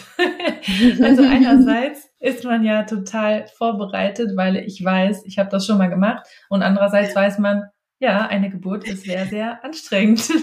Und jetzt geht's los. Und es gibt halt auch kein Zurück. Es geht dann halt einfach los. Und das waren so diese zwei Stimmen in mir. Einerseits dieses, oh je, jetzt geht's halt wirklich los. Ähm, und andererseits dieses, aber ich weiß ja, wie sich's anfühlt und dass ich gut klarkomme mit dem Gefühl. Aber ich hatte natürlich diesen Faktor, es ist eine Hausgeburt und das ist halt nochmal was anderes und ich bin auf mich gestellt, noch mehr auf mich gestellt und es gibt keine Schmerzmittel. Das war natürlich so ein bisschen mehr Druck, dass ich das halt alleine schaffen muss, in Anführungszeichen. Und ähm, kam dann aber durch die Meditation auch wieder schnell rein und schnell runter. Und ich habe noch mehr mich gespürt bei dieser Geburt als beim ersten Mal. Ich habe wirklich bei jeder Wehe gespürt, wie sich der Muttermund geöffnet hat. Ich habe dieses immer weiter werden bei jedem Mal gespürt und war einfach dann noch mehr fokussiert und ähm, noch mehr im Vertrauen. Und eine Stunde lang ähm, haben sich die Wehen immer weiter aufgebaut. Dann war die Hebamme da und war auch zufrieden. Alles lief gut und meinte, hey, ist ja voll ruhig bei dir und du kommst gut klar. Und sie wollte auch gar nicht den Muttermund untersuchen. Sie hat mich einfach in dem Flow gelassen. Und ähm, Timo war die ganze Zeit dabei, den Geburtspool draußen aufzubauen und alle möglichen Wasserhähne anzumachen, dass es halt auch schön heiß wird und so wie wir uns das alles vorgestellt haben. Das war dann halt nachts um drei. Aber im Wohnzimmer, nicht draußen. Im Wohnzimmer. Draußen. draußen vor dem Schlafzimmer. Aus, nee, wir haben nicht draußen geboren, sondern im Haus, im Wohnzimmer. Genau. Und dann ähm, meinte, war ich irgendwann so, okay, das äh, nimmt schon ganz schön Fahrt aus, auf und ich krieg schon langsam so einen Pressdrang. Und den hatte ich beim ersten Mal gar nicht und meinte dann zu der Hebamme, ja. boah, schon der Pressdrang, irgendwie schon nach anderthalb Stunden und so ist das gut. Und sie so, ja, wenn dein Körper das macht, so bleib einfach im Flow und und mach mit und sei da. Und dann habe ich ähm, bin ich nochmal auf Toilette gegangen, weil ich wusste, okay, gleich kann ich mich vielleicht nicht mehr so viel bewegen. Ich mache nochmal ich mache nochmal den Weg komplett frei. Ich wusste ja, es ist gut, wenn Blase und Darm einfach leer sind. Und äh, bin ins Bad gegangen, will mich gerade auf die Toilette setzen und da gibt's einen Riesenknall und die Fruchtblase ist geplatzt. Durch diese Bewegung und das ganze Bad war äh, voll mit Fruchtwasser. Und ja, alle, alle waren gerade draußen und ich so nur, äh, hallo, Fruchtblase geplatzt. Haben aber, aber alle gehört. War so laut, dass man im ganzen so Haus. Ein Wasserballon, der so zerplatzt, so flatsch. Ja. War dann auch keine Frage mehr, ob das jetzt die Fruchtblase war. Und dann ähm, war das Fruchtwasser aber auch nicht ganz durchsichtig, sondern so ein bisschen gelblich, aber noch flüssig. Und das war dann so der erste Moment, wo ich dachte, oh, das ist nicht ideal. Ähm, was hat das jetzt zu heißen? Ist das jetzt gefährlich? Die Hebamme war dann auch kurz verunsichert, aber ist einfach auch super ruhig geblieben und hat, hat sich's angeguckt und hat gesagt, wir gucken jetzt erstmal den Muttermund an, wie weit die Geburt ist und dann schauen wir weiter und hat mich dann untersucht und hat gesagt, du bist komplett, du bist komplett geöffnet. So, es kann jetzt nicht mehr lange dauern. Ich hatte schon Pressdrang, der Muttermund war ganz offen, die Fruchtblase war offen. Mhm. Sonst hätte man vielleicht gesagt, wenn irgendwie die Geburt noch 10, 12 Stunden dauert, dass man vielleicht ins Krankenhaus fährt, um das Fruchtwasser mhm. angucken zu lassen. Aber es war eben gelblich und flüssig und es Deswegen war es wohl einfach noch nicht so alarmierend. Es kann ja auch richtig grün und dann dickflüssig sein. Dann ist es ja gefährlich, dass es eventuell in die Lungen kommt von dem Baby, weil das ist ja das Mykonium, ähm, mhm. was das Baby dann ausgeschieden hat. Ja, und das hat mich eben kurz verunsichert und dann meinte sie aber, you're fully open, du bist komplett, ist der Muttermund auf und ähm, wir gehen jetzt in den Flow und am besten gehst du jetzt mal, stellst du dich mal hin, dass du so ein bisschen die Schwerkraft nutzt, weil der Kopf ist noch relativ weit oben das war dann der nächste Ding, so, okay, der Kopf, passt der Kopf denn diesmal durchs Becken? Aber ähm, ja, ich habe eben weiter die Meditation gemacht und bin in, in meiner Welt so gut wie möglich geblieben. Und dann ging das super schnell auch schon ans Pressen quasi. Also dann hat es so eine Fahrt aufgenommen, sobald ich stand und dann so ein bisschen mich auch bewegt habe und mein Becken bewegt habe, stand ich dann einfach in der Küche, so gegen die, das, die Küchentür, Küchenfenster und konnte mich auch nicht mehr weit von da weg bewegen und war in der allerengsten Stelle des Hauses, so zwischen Küchentheke und Küchenfenster mit Timo, mit der Geburtsfotografin, die mich begleitet hat und mit den beiden Hebammen. Und mhm. ähm, habe ja im Stehen angefangen, ähm, diesen Pressdrang nachzugeben und der Kopf kam eben immer weiter nach unten. Und ich habe das auch wirklich wie in so einem Aufzug gespürt, wie der Kopf in mir immer weiter so ein Stückchen weiter runter und wieder ein Stückchen weiter runter. Das war so ein kraftvolles Gefühl, das so richtig wahrzunehmen. Auch da mhm. wieder, ich kann das. Ich habe dann die, habe Timo nur gesagt, Austreibungsmedi. der mhm. hat das dann umgeschaltet und so, ich kann das und ich bin in der Lage dazu und ähm, es geht jetzt voran und es, ich kann, konnte ihren Kopf schon spüren. Es hat dann gefühlt relativ lang gedauert, bis der Kopf ähm, so so weit rauskam, dass ich ihn dann draußen schon ein bisschen gespürt habe. Und ich habe dann nochmal die Position verändert und war dann auf allen Vieren. Und ich war dann natürlich relativ laut, weil äh, das natürlich ein wahnsinniger Druck war. Und mir hat das immer geholfen, eine Hand von jemandem zu haben und dadurch den Druck ein bisschen abzugeben und eben zu tönen. Und ähm, dann ist mein Sohn wach geworden mein zweieinhalbjähriger. Und das war ja auch vorher immer, was machen wir, wo, wo geht er dann hm. hin, möchte er dabei sein. Auch hab, da haben wir mit ihm vorher drüber gesprochen, ja, genau. wenn das Kind kommt, dass die Mama sehr laut äh, quasi Töne von sich gibt. Und das hat Caro dann auch vorgemacht, damit er nicht total Angst bekommt, wenn er es dann wirklich dann mitbekommt hm. und, es, äh, und, und, und nicht schläft. Genau, und dann hat er halt gesagt, Papa, komm. Und ich habe mich in Timo gekrallt und meinte so, du kannst jetzt dann, du kannst jetzt nirgends hingehen, ich brauche dich hier. Und dann ähm, ist er eben rausgekommen mhm. und Timo hatte ihn im, am Arm und ich hing auf Timo drauf und er stand vor mir, wie ich im Stehen meine Tochter geboren habe und hat alles gesehen. Und ich konnte zwischen der Wehe sogar kurz sagen, alles gut, Leon, ne? so, so dass, dass er weiß, ich, ich rede noch mit ihm und es ist genauso, wie ich es eben eben gesagt habe. Ich habe ihm das Pressen vorgemacht und er hat natürlich schon sehr beeindruckt geguckt aber er war vorbereitet. aber ich meine, er hatte, genau, er war in meinem Arm, hat sich fest bei mir gehalten. Ich habe ihm ganz fest äh, meinen Arm um seine Schulter gelegt und habe ihn so fest gedrückt und somit war ja. das irgendwie so sein Safe, sein Safe Place. Ne? Ja, und, ja, und, und er fand es auch spannend und hat dann so auf ja. das Köpfchen gezeigt. Ja. Und es ist auch was Natürliches, ne? Weil da gibt's ja dann oft so eine, so eine Angst, wie reagieren die Geschwister, dürfen die so eine Geburt sehen, ne? weil das so wie so ein Tabu irgendwie ist. Aber es ist was Natürliches und ich höre das ja. immer wieder von Hausgeburten, wo die Geschwister dabei sind, dass sie das wirklich gut verdauen können. Also, dass mhm. die, für die ist es sehr beeindruckend, natürlich, klar, und vielleicht gibt es da auch mal was, dass man sich festhalten will, aber es ist so ähm, ursprünglich und, und äh, wenn man jetzt mal so in die weite, ferne Vergangenheit geht, natürlich waren Kinder immer auch mit dabei bei Geburten. Das war ja was ganz ja. normales Alltägliches, dass man äh, damit konfrontiert wurde. Und man braucht sich da, glaube ich, nicht so große Sorgen machen oder so. Ja. ja. Also ja, ich hatte, ich hatte ihm das vorher gesagt. Er hat immer wieder gesagt, Kopf unten und Füße oben. Und dann habe ich gesagt, und dann kommt erst der Kopf raus und so. Ich habe ihm das ja vorher erklärt. Ja, und ja. somit war das für ihn kein komisches Szenario, dass dann der Kopf rauskommt, weil wir das so ja. oft besprochen hatten und er hatte das immer wieder wiederholt. Hat und, auch gewusst, wo es rauskommt, ne? Der genau. hat mal gezeigt, da kommt das Baby raus und so. Also es war für ihn auch keine Überraschung, wo es dann rausgekommen ist. Ja, wir haben ja. ihm da keinen Quatsch erzählt und plötzlich äh, ja, ja, ja. ja also, warum auch? Also ich meine, dieses ganze, dass das irgendwie schlimm ist und traumatisch und Blut ist gefährlich und all diese Sachen, das erzählen wir Erwachsene ja. Mhm. Aber wenn wir dabei ruhig bleiben und ich konnte, ich konnte sagen, alles gut, Leon, ne? So, ich konnte das zwischen den Wehen sagen und er konnte sich den Kopf angucken. Warum sollte es für ihn jetzt ungewöhnlich sein? Natürlich war ja. ich war ich laut. Ich habe ihm aber vorher gesagt, das, das äh, ist einfach intensiv und es tut auch ein bisschen weh, weil der Kopf muss da ja raus. Aber ich habe es eben nicht so, ich habe es eben nicht in diese Energie verpackt und das ist dann ganz krass und schlimm und Blut und dann spritzt da Blut und das ist gefährlich ja, oder wie auch immer, sondern wir haben das so natürlich, so wie es eben auch ist, erklärt, dass ja. das für ihn daran gar nichts Komisches gab. Eben, weil wir ja auch total selbstbewusst damit waren. Also hätten wir jetzt gesagt, geh mal in dein Zimmer, geh mal in dein Zimmer, spiel mit der, genau. mit der anderen Hebamme genau. oder spiel mal ein bisschen. Ja. Also wenn wir äh, versucht hätten, ihn wegzukriegen, dann wäre es ja für ihn viel schlimmer geworden. Aber wir haben ja, gesagt, hey, cool, komm dazu. Und wir sind als Familie, das ist ja auch das Allerschönste, finde ich so, mhm. dass ja. der, der, das erste Kind damit dabei ist und wir wirklich alle Arm in Arm so als, als, äh, als Dreieck quasi das, äh, das neue Leben irgendwie geboren haben, fand ich das, ähm, Mhm. Ja, dass wir ihm dieses Gefühl auch gegeben haben, das ist total schön, dass er jetzt dabei ist und so dadurch war mhm. das überhaupt kein Problem. Ne? Also es war genauso neutral für ihn. Jetzt kommt der Kopf bei Mama da unten raus. Ja. So, mehr war es nicht. So, ja. so neutral hat er das, glaube ich, wahrgenommen. und fand es natürlich total spannend und beeindruckend und hat den Kopf dann so angeguckt und drauf gezeigt. Und äh, ja, mir kam es sehr lange vor, der, der Kopf, bis der dann mal wirklich draußen war.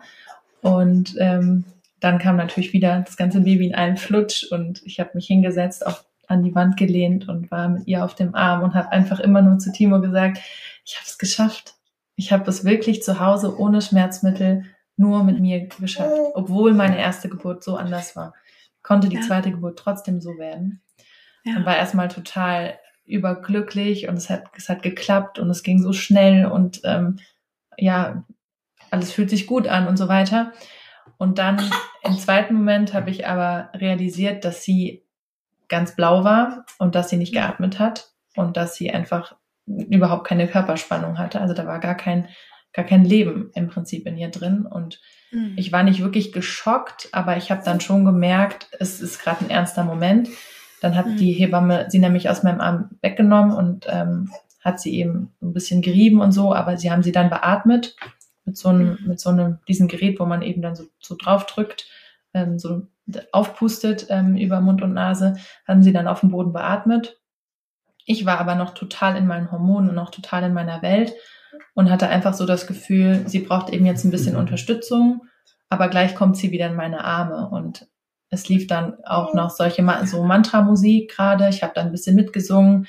Ich habe meine Hand auf ihren Fuß gelegt und habe sie geerdet. Ich wusste einfach, dauert manchmal für diesen ersten Atemzug, dass Kinder wirklich im Körper und in dieser Welt ankommen wollen, dass sie manchmal einen Moment länger brauchen mhm. und dass sie eben diese Erdung und dieses, du bist jetzt hier, du bist jetzt hier auf der Welt, du musst jetzt anfangen zu atmen, so jetzt mhm. ist der Übergang, ihr dieses Gefühl zu geben und sie zu erden und ihr zu sagen, so du bist jetzt hier und sie hört meine Stimme.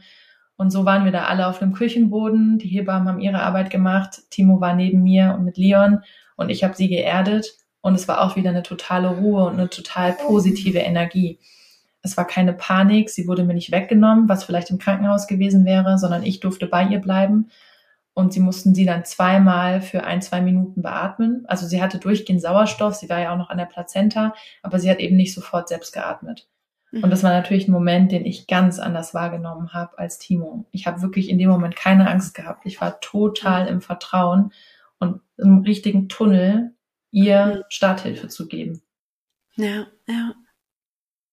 Und für dich, Timo, war das, war das mhm. wahrscheinlich ein Schock. Ja, für mich war das, ähm, es war klar, es ist ein Schock, wenn das Kind so leblos da liegt. Ähm, ich habe versucht, also einfach da jetzt auch Vertrauen reinzugeben und einfach die, die, die, die, die Hebamme einfach auch machen, machen zu lassen. War aber auch da wieder krass beeindruckt, wie Caro einfach voll in so einem in so einem Urvertrauen in, und in so einer äh, tollen Energie geblieben ist, wo mhm. ich einfach nur so ein bisschen, ne, nicht Schockstarre, so. Ich habe trotzdem auch, war, war für Leon da und habe mit Caro kommuniziert und mit, mit den Hebammen. Aber es war so ein Moment, ich habe es ausgehalten. So, ich hätte jetzt nicht noch fünf Minuten länger das aushalten können. Ich habe einfach versucht, nichts zu machen und nichts zu sagen so groß und es einfach auszuhalten. Aber Caro war in so einem in so einem äh, Vertrauen, in so einem Gefühl, wo ich äh, sie angeschaut habe und dachte so, als könnte sie jetzt noch eine halbe Stunde so sein. Ne? Also es wäre, es wäre jetzt alles total in Ordnung und sie sagt, so, nimm dir deine Zeit, komm an und so. Und ähm, auch da wieder, ich meine, Caro war auf einem ganz anderen Pfad unterwegs als ich so, ne? Deswegen ähm, mhm. auch da wieder diese Vorbereitung bei ihr und dieses, dieses Vertrauen, das sie dadurch äh, gehabt hat, war extrem hilfreich in dem Moment und das haben auch die Hebammen danach gesagt und auch die Fotografen gesagt, wie hast du das geschafft, da mhm. nicht auszuflippen, so, ne? Ja, also die ähm, Hebammen meinten, dass sie noch nie erlebt haben, dass eine Frau so ruhig geblieben ist. Für mich, genau. ich, das war ja keine rationale Entscheidung, ruhig zu bleiben, sondern ich war einfach in, in dieser Welt und in diesem Vertrauen. Ja. Mein allererster Gedanke, als sie da so lag, war, es kann nicht sein, dass sie jetzt nicht lebt, obwohl alles so gut gelaufen ist. Ich habe das jetzt geschafft hier zu Hause, das kann jetzt nicht sein. Und der zweite Gedanke, und das traue ich mich fast nicht auszusprechen, aber ich war, ich, es war eben mein Gedanke und ich war in diesem Urvertrauen. Mein zweiter Gedanke war, wenn es so ist, dann soll es wohl so sein. Das hätte ich mhm. sicherlich danach nicht so empfunden, wenn ich, wenn ich mal und das zeigt, zu mir dass gekommen du nicht wäre. in der rationalen Welt wie ich warst. Du warst einfach so auf einem anderen Stern irgendwie. Genau, aber ich habe eben, ich konnte ja nichts machen. Ich konnte für sie da sein und ich habe gesungen mhm. und ich war fokussiert, aber ich habe so dieses Gefühl gehabt, es ist jetzt so, wie es sein soll. Und es war eine sehr krasse Erfahrung und das wurde mir auch erst im Nachhinein klar. Wir haben natürlich in den nächsten Tagen viel darüber gesprochen und mir wurde das dann erst rational klar, dass das eine ernste Situation war. Nichtsdestotrotz haben uns die Hebammen auch nochmal gesagt, es, es gab einfach, also es war einfach eine erste Hilfe, die sie geleistet haben und viele Babys brauchen ja auch ein bisschen Atemhilfe und man mhm. hätte im Krankenhaus nichts anderes gemacht. Man hätte man sie nicht an irgendein Gerät angeschlossen. Ganz, naja, eben auch beatmet, ne? Das hat man genau. die halt eben auch dabei. Also das ist ja auch vielleicht ja. so eine mm, Annahme, wenn man sich noch nicht so viel mit Hausgeburten auseinandergesetzt hat oder mit außerklinischen Geburten, dass man denkt, da gibt es überhaupt gar keine Hilfe so, ne? Also ja, fürs Baby oder was auch immer. Und das ist ja einfach nicht so. Die haben natürlich auch genau. ihren Koffer dabei mit ihren Sachen, die sie brauchen. Und ähm, schön, dass deine Hebamme das eben auch nochmal so gesagt hat, ja, in der Klinik wäre sie eben auch dann eben beatmet worden ne? und hätte sie da ein bisschen genau. Sauerstoff bekommen. Ja. Und sie hat ja dann, also man hat so richtig gemerkt, wie das dann irgendwann durch die Lunge die Atmung durchging und sie angefangen hat, so zu sich zu kommen und war halt so ein bisschen beleppert und äh, die wurde dann auch gleich rosa und es war dann auch völlig in Ordnung von Atmung und Herzschlag. Also das ging dann innerhalb von drei, vier Minuten, dass sie das komplett selbst konnte und halt einfach nur sehr erschöpft war. Ich meine, die Geburt ging recht schnell, der Kopf hat relativ lange gebraucht, geboren zu werden. Das heißt, sie war recht lange im Geburtskanal. Und was dann noch so ein Faktor war, während sie beatmet wurde, und das war genau zwei Minuten nach der Geburt, habe ich eine Wehe bekommen und die Plazenta ist gekommen. Zwei Minuten nach der Geburt. Okay. Mhm. Und das war sehr schnell und hat mich auch total überrascht. Ich saß dann so auf der Küche, die Plazenta kam, während sie sie beatmet hat und lag da mit der Plazenta zwischen den Beinen. Das ganze Blut ist so unter alle Küchenschränke. Schönes Bild. Also es war so, ich habe mich so richtig, es hat sich so richtig natürlich und animalisch angefühlt. Ich mochte dieses Aber Gefühl auch da, von, es war total normal. We can do it. Also ich fand das schon die erste Geburt, man stellt sich ja als Mann echt alles Mögliche vor, man hört auch alle möglichen Geschichten und alles, was da kommt, ist total normal. Und jetzt, so war es ja viel intensiver als bei der ersten Geburt. Ich habe bei der ersten und, Geburt keinen Tropfen Blut gesehen. Naja, klar, weil es wird ja alles direkt weggetupft und ja. so. Man kriegt auch als Mann gar nicht so viel mit, so. Aber jetzt, bei der Ausgeburt, es kam halt überall, es lief einfach das Blut und es war wie, so wie Wasser. Also es war überhaupt, also vom, vom, von der Bedeutung her, es war mhm. überhaupt nicht so, uh, uh, Vorsicht, Blut, so, sondern mhm. so, ne, die, die, die Hebammen haben halt das mit den Handtüchern so ein bisschen umrandet, das ist nicht so im ganzen Zimmer sich so verteilt. Aber es war überhaupt nicht schlimm. Also es ist auch da, es ist so natürlich gewesen, als mhm. Mann das so mitzubekommen. Und auch Leon, unser Kind, hat das überhaupt nicht schlimm, äh, ähm, als schlimm empfunden. Ja.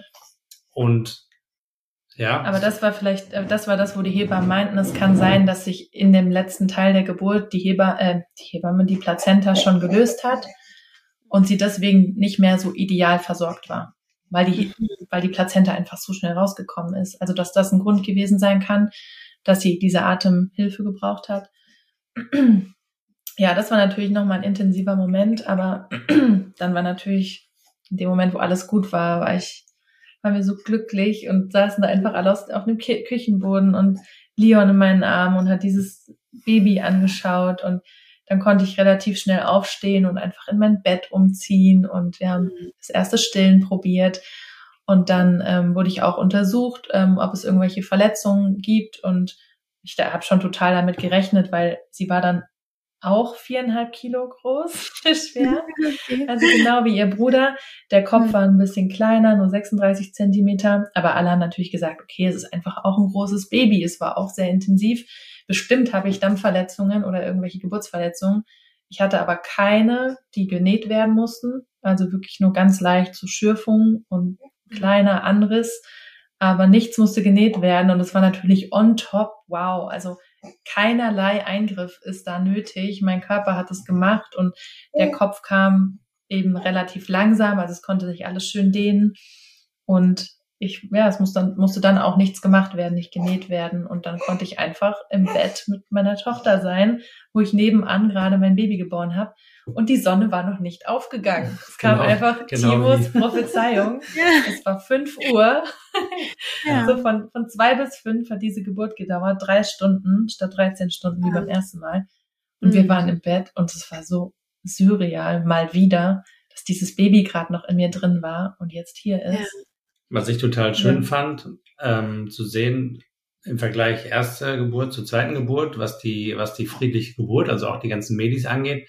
Bei der ersten hast du das aktiver, also hast du es mehr aktiv gemacht, so ich, ich, ich, ich mache jetzt die Medi und ich und ich, ich denke mich da rein und ich fühle mich da rein. Und bei der ganzen zweiten, also der ganzen zweiten Schwangerschaft bis auch zu, zum Ende der Geburt, war es wie ein Sportler, der schon weiß, was er tut. Also beim ersten Mal hast du den Sport gelernt und ausgeführt. Mhm. Und beim zweiten war das so, du fühlst ihn einfach aus und du weißt, was du tust. Und das war viel weniger Thema, dass du das viel weniger, ähm, also wirklich aktiv probieren musstest und drin bleiben musstest, sondern das war wie so, okay, das kannst du eh und du machst es einfach. Und das war gar nicht so ein großes Thema. Und das war schön zu sehen, dass wenn man das halt auch ein zweites Mal macht, dass es schon voll drin ist, so die Abläufe, äh, es dir viel leichter gefallen ist, in die Medi zu gehen ja. ähm, und auch drin zu bleiben und gar nicht rauszukommen und so. Und das fand ich äh, spannend, so zweieinhalb Jahre später irgendwie. Ja, ja, ja. danke Christine mal wieder. Ich habe dir danach ja auch geschrieben, ich war so beseelt und so, so, so dankbar, weil das natürlich wieder mein Anker war und ähm, mir das mein Grundvertrauen gegeben hat, dass ich das kann. Und ja, mich hat es natürlich bestätigt danach. Ich hatte zweimal große Kinder und ich hatte Ängste und ich hatte eine intensive erste Geburt. Es ist nicht alles glatt gelaufen. Ich habe mich trotzdem für eine Hausgeburt entschieden und ich habe das ohne Medikamente hinbekommen, auch mit einem großen Kind. Mhm. Und da sieht man eben, dass diese ganzen äußeren Faktoren, Gewicht und anderes Land und wie war die erste Geburt und Dammschnitt und whatever, nicht unbedingt eine Rolle spielt. Es muss nicht wieder so kommen. Wir können so mhm. viel durch diese innere Arbeit und durch diese Vorbereitung beeinflussen. Ich hatte ja. zu keinem Zeitpunkt wirklich Angst in der Geburt ähm, mit Malu und ähm, ich habe, ich kann auch wirklich nicht sagen, dass ich das als Schmerzen empfunden habe. Ich einfach ein intensiver Druck und es mhm. ging natürlich viel schneller. Klar, ich war viel fitter nach der Geburt, ich war nicht so erschöpft, aber selbst das Pressen, es hat sich nicht nach Schmerz angefühlt. Habe ich zu keinem Zeitpunkt so empfunden und auch nie gesagt bei beiden Geburten. Und das empfindet jede Frau anders, aber ich glaube, wir haben einfach einen Einfluss darauf, wie wir es uns vorstellen und wie wir, wie wir damit umgehen. Genau. Also ich finde es auch total wichtig, sich das klar zu machen, dass wir wirklich viel Einfluss haben. Ne? Wir haben viel Einfluss und nicht den ganzen Einfluss. Also ne, dann auch loszulassen, zu sagen, ich, ich, ich habe aber trotzdem nicht alles in der Hand. Ne? Es kann auch trotz der besten mentalen Vorbereitung was irgendwie anders laufen. Und was ich so Absolut. schön finde an, an eurer ersten Geburt ist halt, es sind ja Sachen anders gelaufen. Und ähm, dass du aber damit gut umgehen konntest, das finde ich so entscheidend. Ja, ne? ja weil ja, das, das ist, ein, das macht den großen Unterschied. Ja. Hm, genau, das haben wir auch erlebt im, im Umfeld, also bei, bei Bekannten und Freunden, die auch Kinder bekommen haben, die viel kleinere Kinder hatten, die äh, viel bessere Voraussetzungen hatten, äh, bei denen alles irgendwie glatt gelaufen ist und die Geburt eben bei der ersten Komplikation in eine ganz andere Richtung abgebogen ist und dann entweder im Kaiserschnitt geendet hat äh, oder in anderen Komplikationen. Und deswegen, mhm. wie du gerade gesagt hast, man kann sich vorbereiten. Und ich glaube, die, also äh, die, die äußeren Sachen ähm, haben viel weniger Einfluss, als wir denken. Und wir selber können viel mehr beeinflussen. Ja. Also das Kind kann noch so groß sein oder noch so klein. Äh, oder man kann in noch so einem schrecklichen Krankenhaus sein oder in noch so einem schönen Ort ich glaube, wir, wir als, als, als Menschen oder Caro als, als Mutter hat einfach den größten Einfluss. Also das ist, äh, finde ich, äh, ähm, glaube ich, stark unterschätzt, wie viel man selber in der Hand hat, gerade wenn es nicht glatt läuft. So, wenn es glatt läuft, klar, dann ist es immer alles einfacher so. Aber gerade dann, wenn die ersten Komplikationen kommen oder wenn die ersten Abzeigungen kommen oder die Ängste oder so, wenn man dann vorbereitet ist, ich glaube, da entscheidet sich zwischen toller Geburt und schrecklicher Geburt oder Kaiserschnitt oder nicht oder so. Also ja, und wenn man das natürlich erlebt hat, dass man trotz Komplikationen so im Vertrauen bleiben kann, ich hatte so eine Dankbarkeit dafür, dass ich das natürlich vielen Frauen und Freundinnen auch sagen wollte, weil unter der Geburt gibt's einfach kein Zurück. Du bist einfach auf diesem Weg und entweder du machst mit oder du machst mhm. nicht mit. Dann gibt's immer Lösungen. Dann kannst du auch einen Kaiserschnitt machen, wenn du nicht mehr kannst oder nicht mehr willst. Aber wenn du es schaffst, irgendwas in der Hand zu haben, was dich, was dir Kraft gibt und was bekannt ist, dann bekommst du einfach keine Angst oder du bekommst nicht so viel Angst. Und oder unter der Geburt kannst umgehen. du nicht. Genau. Mhm, genau, fühl sich unterstützt eben, wie du ja. damit umgehst. Unter der Geburt kann dir niemand in dem Sinne helfen, außer medizinisch, kann niemand für dich atmen, kann niemand für dich diesen, dir eine, dir eine Pause geben oder so. Nur du selbst kannst irgendwas haben, was, was, was dir Kraft gibt. Und ich lag bei Leon nach der Geburt im Flur und neben den anderen Kreissälen und habe die Frauen so arg schreien hören. Also ich war auch mega laut, aber ich habe halt nicht au, au, au, au, au, au, au gemacht oder ich äh, bin nicht so, ich bin nicht so dagegen gegangen, sondern mhm. ich konnte beim Schreien mich mehr öffnen und ah, dem ganzen Raum geben und ich habe diese Frauen au, au, au, au, au schreien gehört und mir sind so die Tränen gekommen. Das war so emotional für mich. Ich wäre so gerne reingegangen und hätte ihnen gezeigt, wie, wie man es besser aushalten kann. Natürlich ist ja Quatsch, das wäre auch viel zu spät in dem Moment. In dem Moment ist es eben das, du kannst im Pressen dann nicht lernen, ähm, wie du es besser veratmen und aushalten kannst. Du kannst, du musst es vorher dir aneignen. Du musst es vorher einmal geübt haben und dann kannst du es abrufen unter der Geburt. Aber mir tat es so leid, dass diese Frau neben mir die Geburt so empfinden musste, während ich eben gerade die Geburt ohne Schmerzen empfunden habe. Intensiv und voller Druck, aber nicht ich musste nie aussagen. Ja. Das tat mir total leid in dem Moment. ja, ich fand das so schade, dass die Frau das erleben musste. Also, dass genau, sie das so schmerzvoll genau erleben Bild. Du bist mit den Wellen gegangen, du bist mit dem Flow. Das alles mhm. andere in den Widerstand zu gehen, macht ja auch wenig Sinn. Und das ist genau das. Die haben so, ah, die haben so richtig dagegen, äh, versucht, dagegen zu halten, so. Mhm. Was halt ja, so symbolisch, auch, ne? ne? Ja.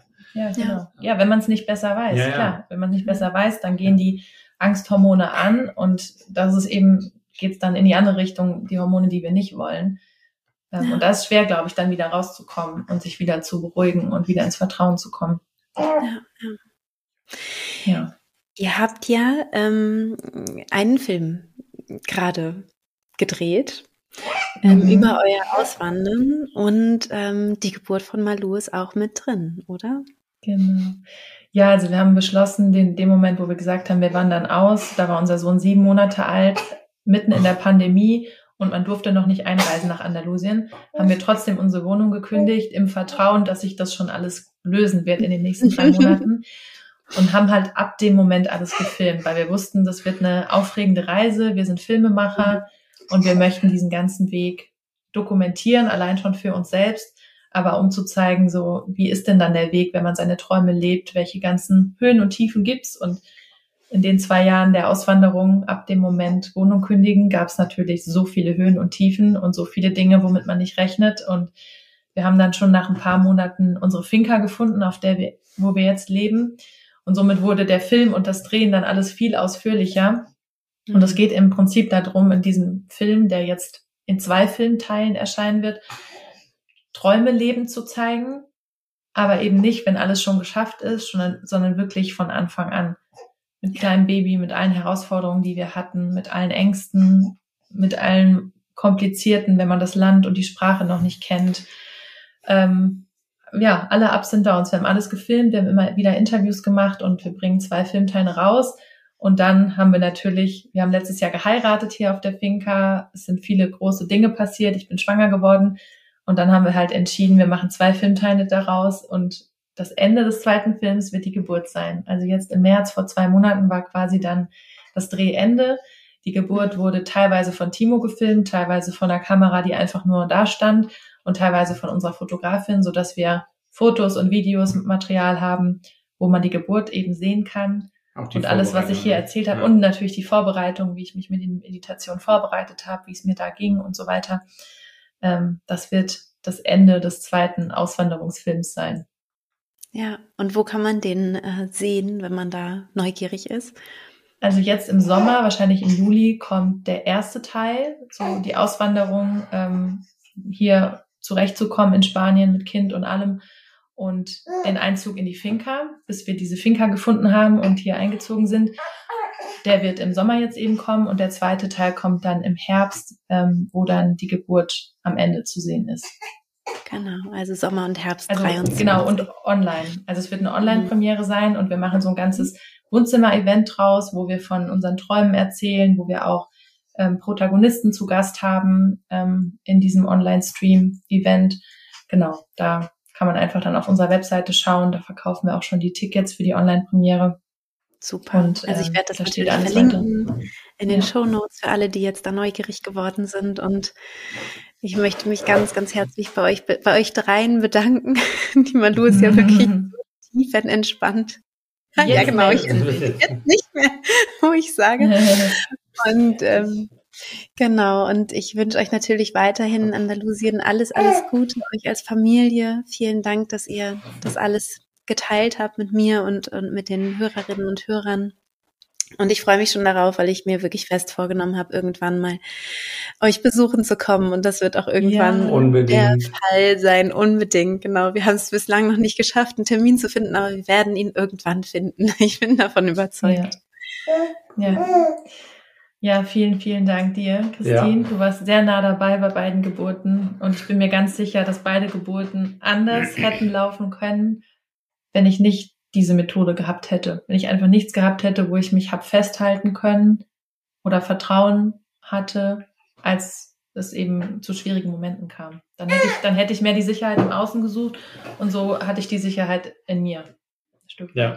Mhm. Da warst du auf jeden Fall die größte Stütze in unserem, in unserer Familienkonstellation. Also einmal für Caro natürlich sowieso, aber auch für mich ähm, als Partner äh, und Mann, ähm, die das irgendwie so zusammengehalten hat, ohne dass du jetzt äh, äh, irgendwie persönlich anwesend warst. Aber ja. ähm, das war eine ganz, ganz äh, große Hilfe und eine gute und auch eine notwendige Hilfe. Also es, beide, beide Geburten waren jetzt nicht ohne und das wäre garantiert anders gelaufen, wenn wir, wenn wir das nicht gehabt hätten. Ja. ja, vielen, vielen, vielen Dank. Alles Gute euch. Danke, Danke dir auch. Dir auch. Ja, das war's schon mit dem Geburtsbericht, mit den Geburtsberichten. Und ich hoffe, es hat dir Freude gemacht, hier äh, dabei zu sein, zuzuhören. Ich hoffe, du konntest ganz viel für dich lernen, mitnehmen, hast dir vielleicht sogar auch das ein oder andere rausgeschrieben oder möchtest es jetzt noch tun. Und wenn du Lust hast, ähm, zu schauen, was das eigentlich jetzt ist, die friedliche Geburt, wenn du da vielleicht noch gar nicht so tief eingestiegen bist, dann schau doch gerne mal. Ich werde dir hier wieder einen Link äh, in den Show Notes setzen dass du den kostenlosen Schnupperzugang ähm, zu meinem Online-Kurs hast. Da kannst du einfach ganz äh, frei mal reinschnuppern und schauen, ob das vielleicht was für dich sein könnte und ich dich vielleicht auch ein bisschen begleiten darf in deiner Schwangerschaft. Darüber würde ich mich natürlich sehr freuen. Es wird auch wieder einen Post geben bei Instagram. Ähm, da kannst du uns natürlich gerne schreiben. Wir können da miteinander kommunizieren und ich ähm, tu dir natürlich auch alle Links von Caro und Timo hier in die Show Notes. Ja, und wünsche dir einen herrlichen restlichen Tag und alles Liebe bis hoffentlich ganz bald. Deine Christine.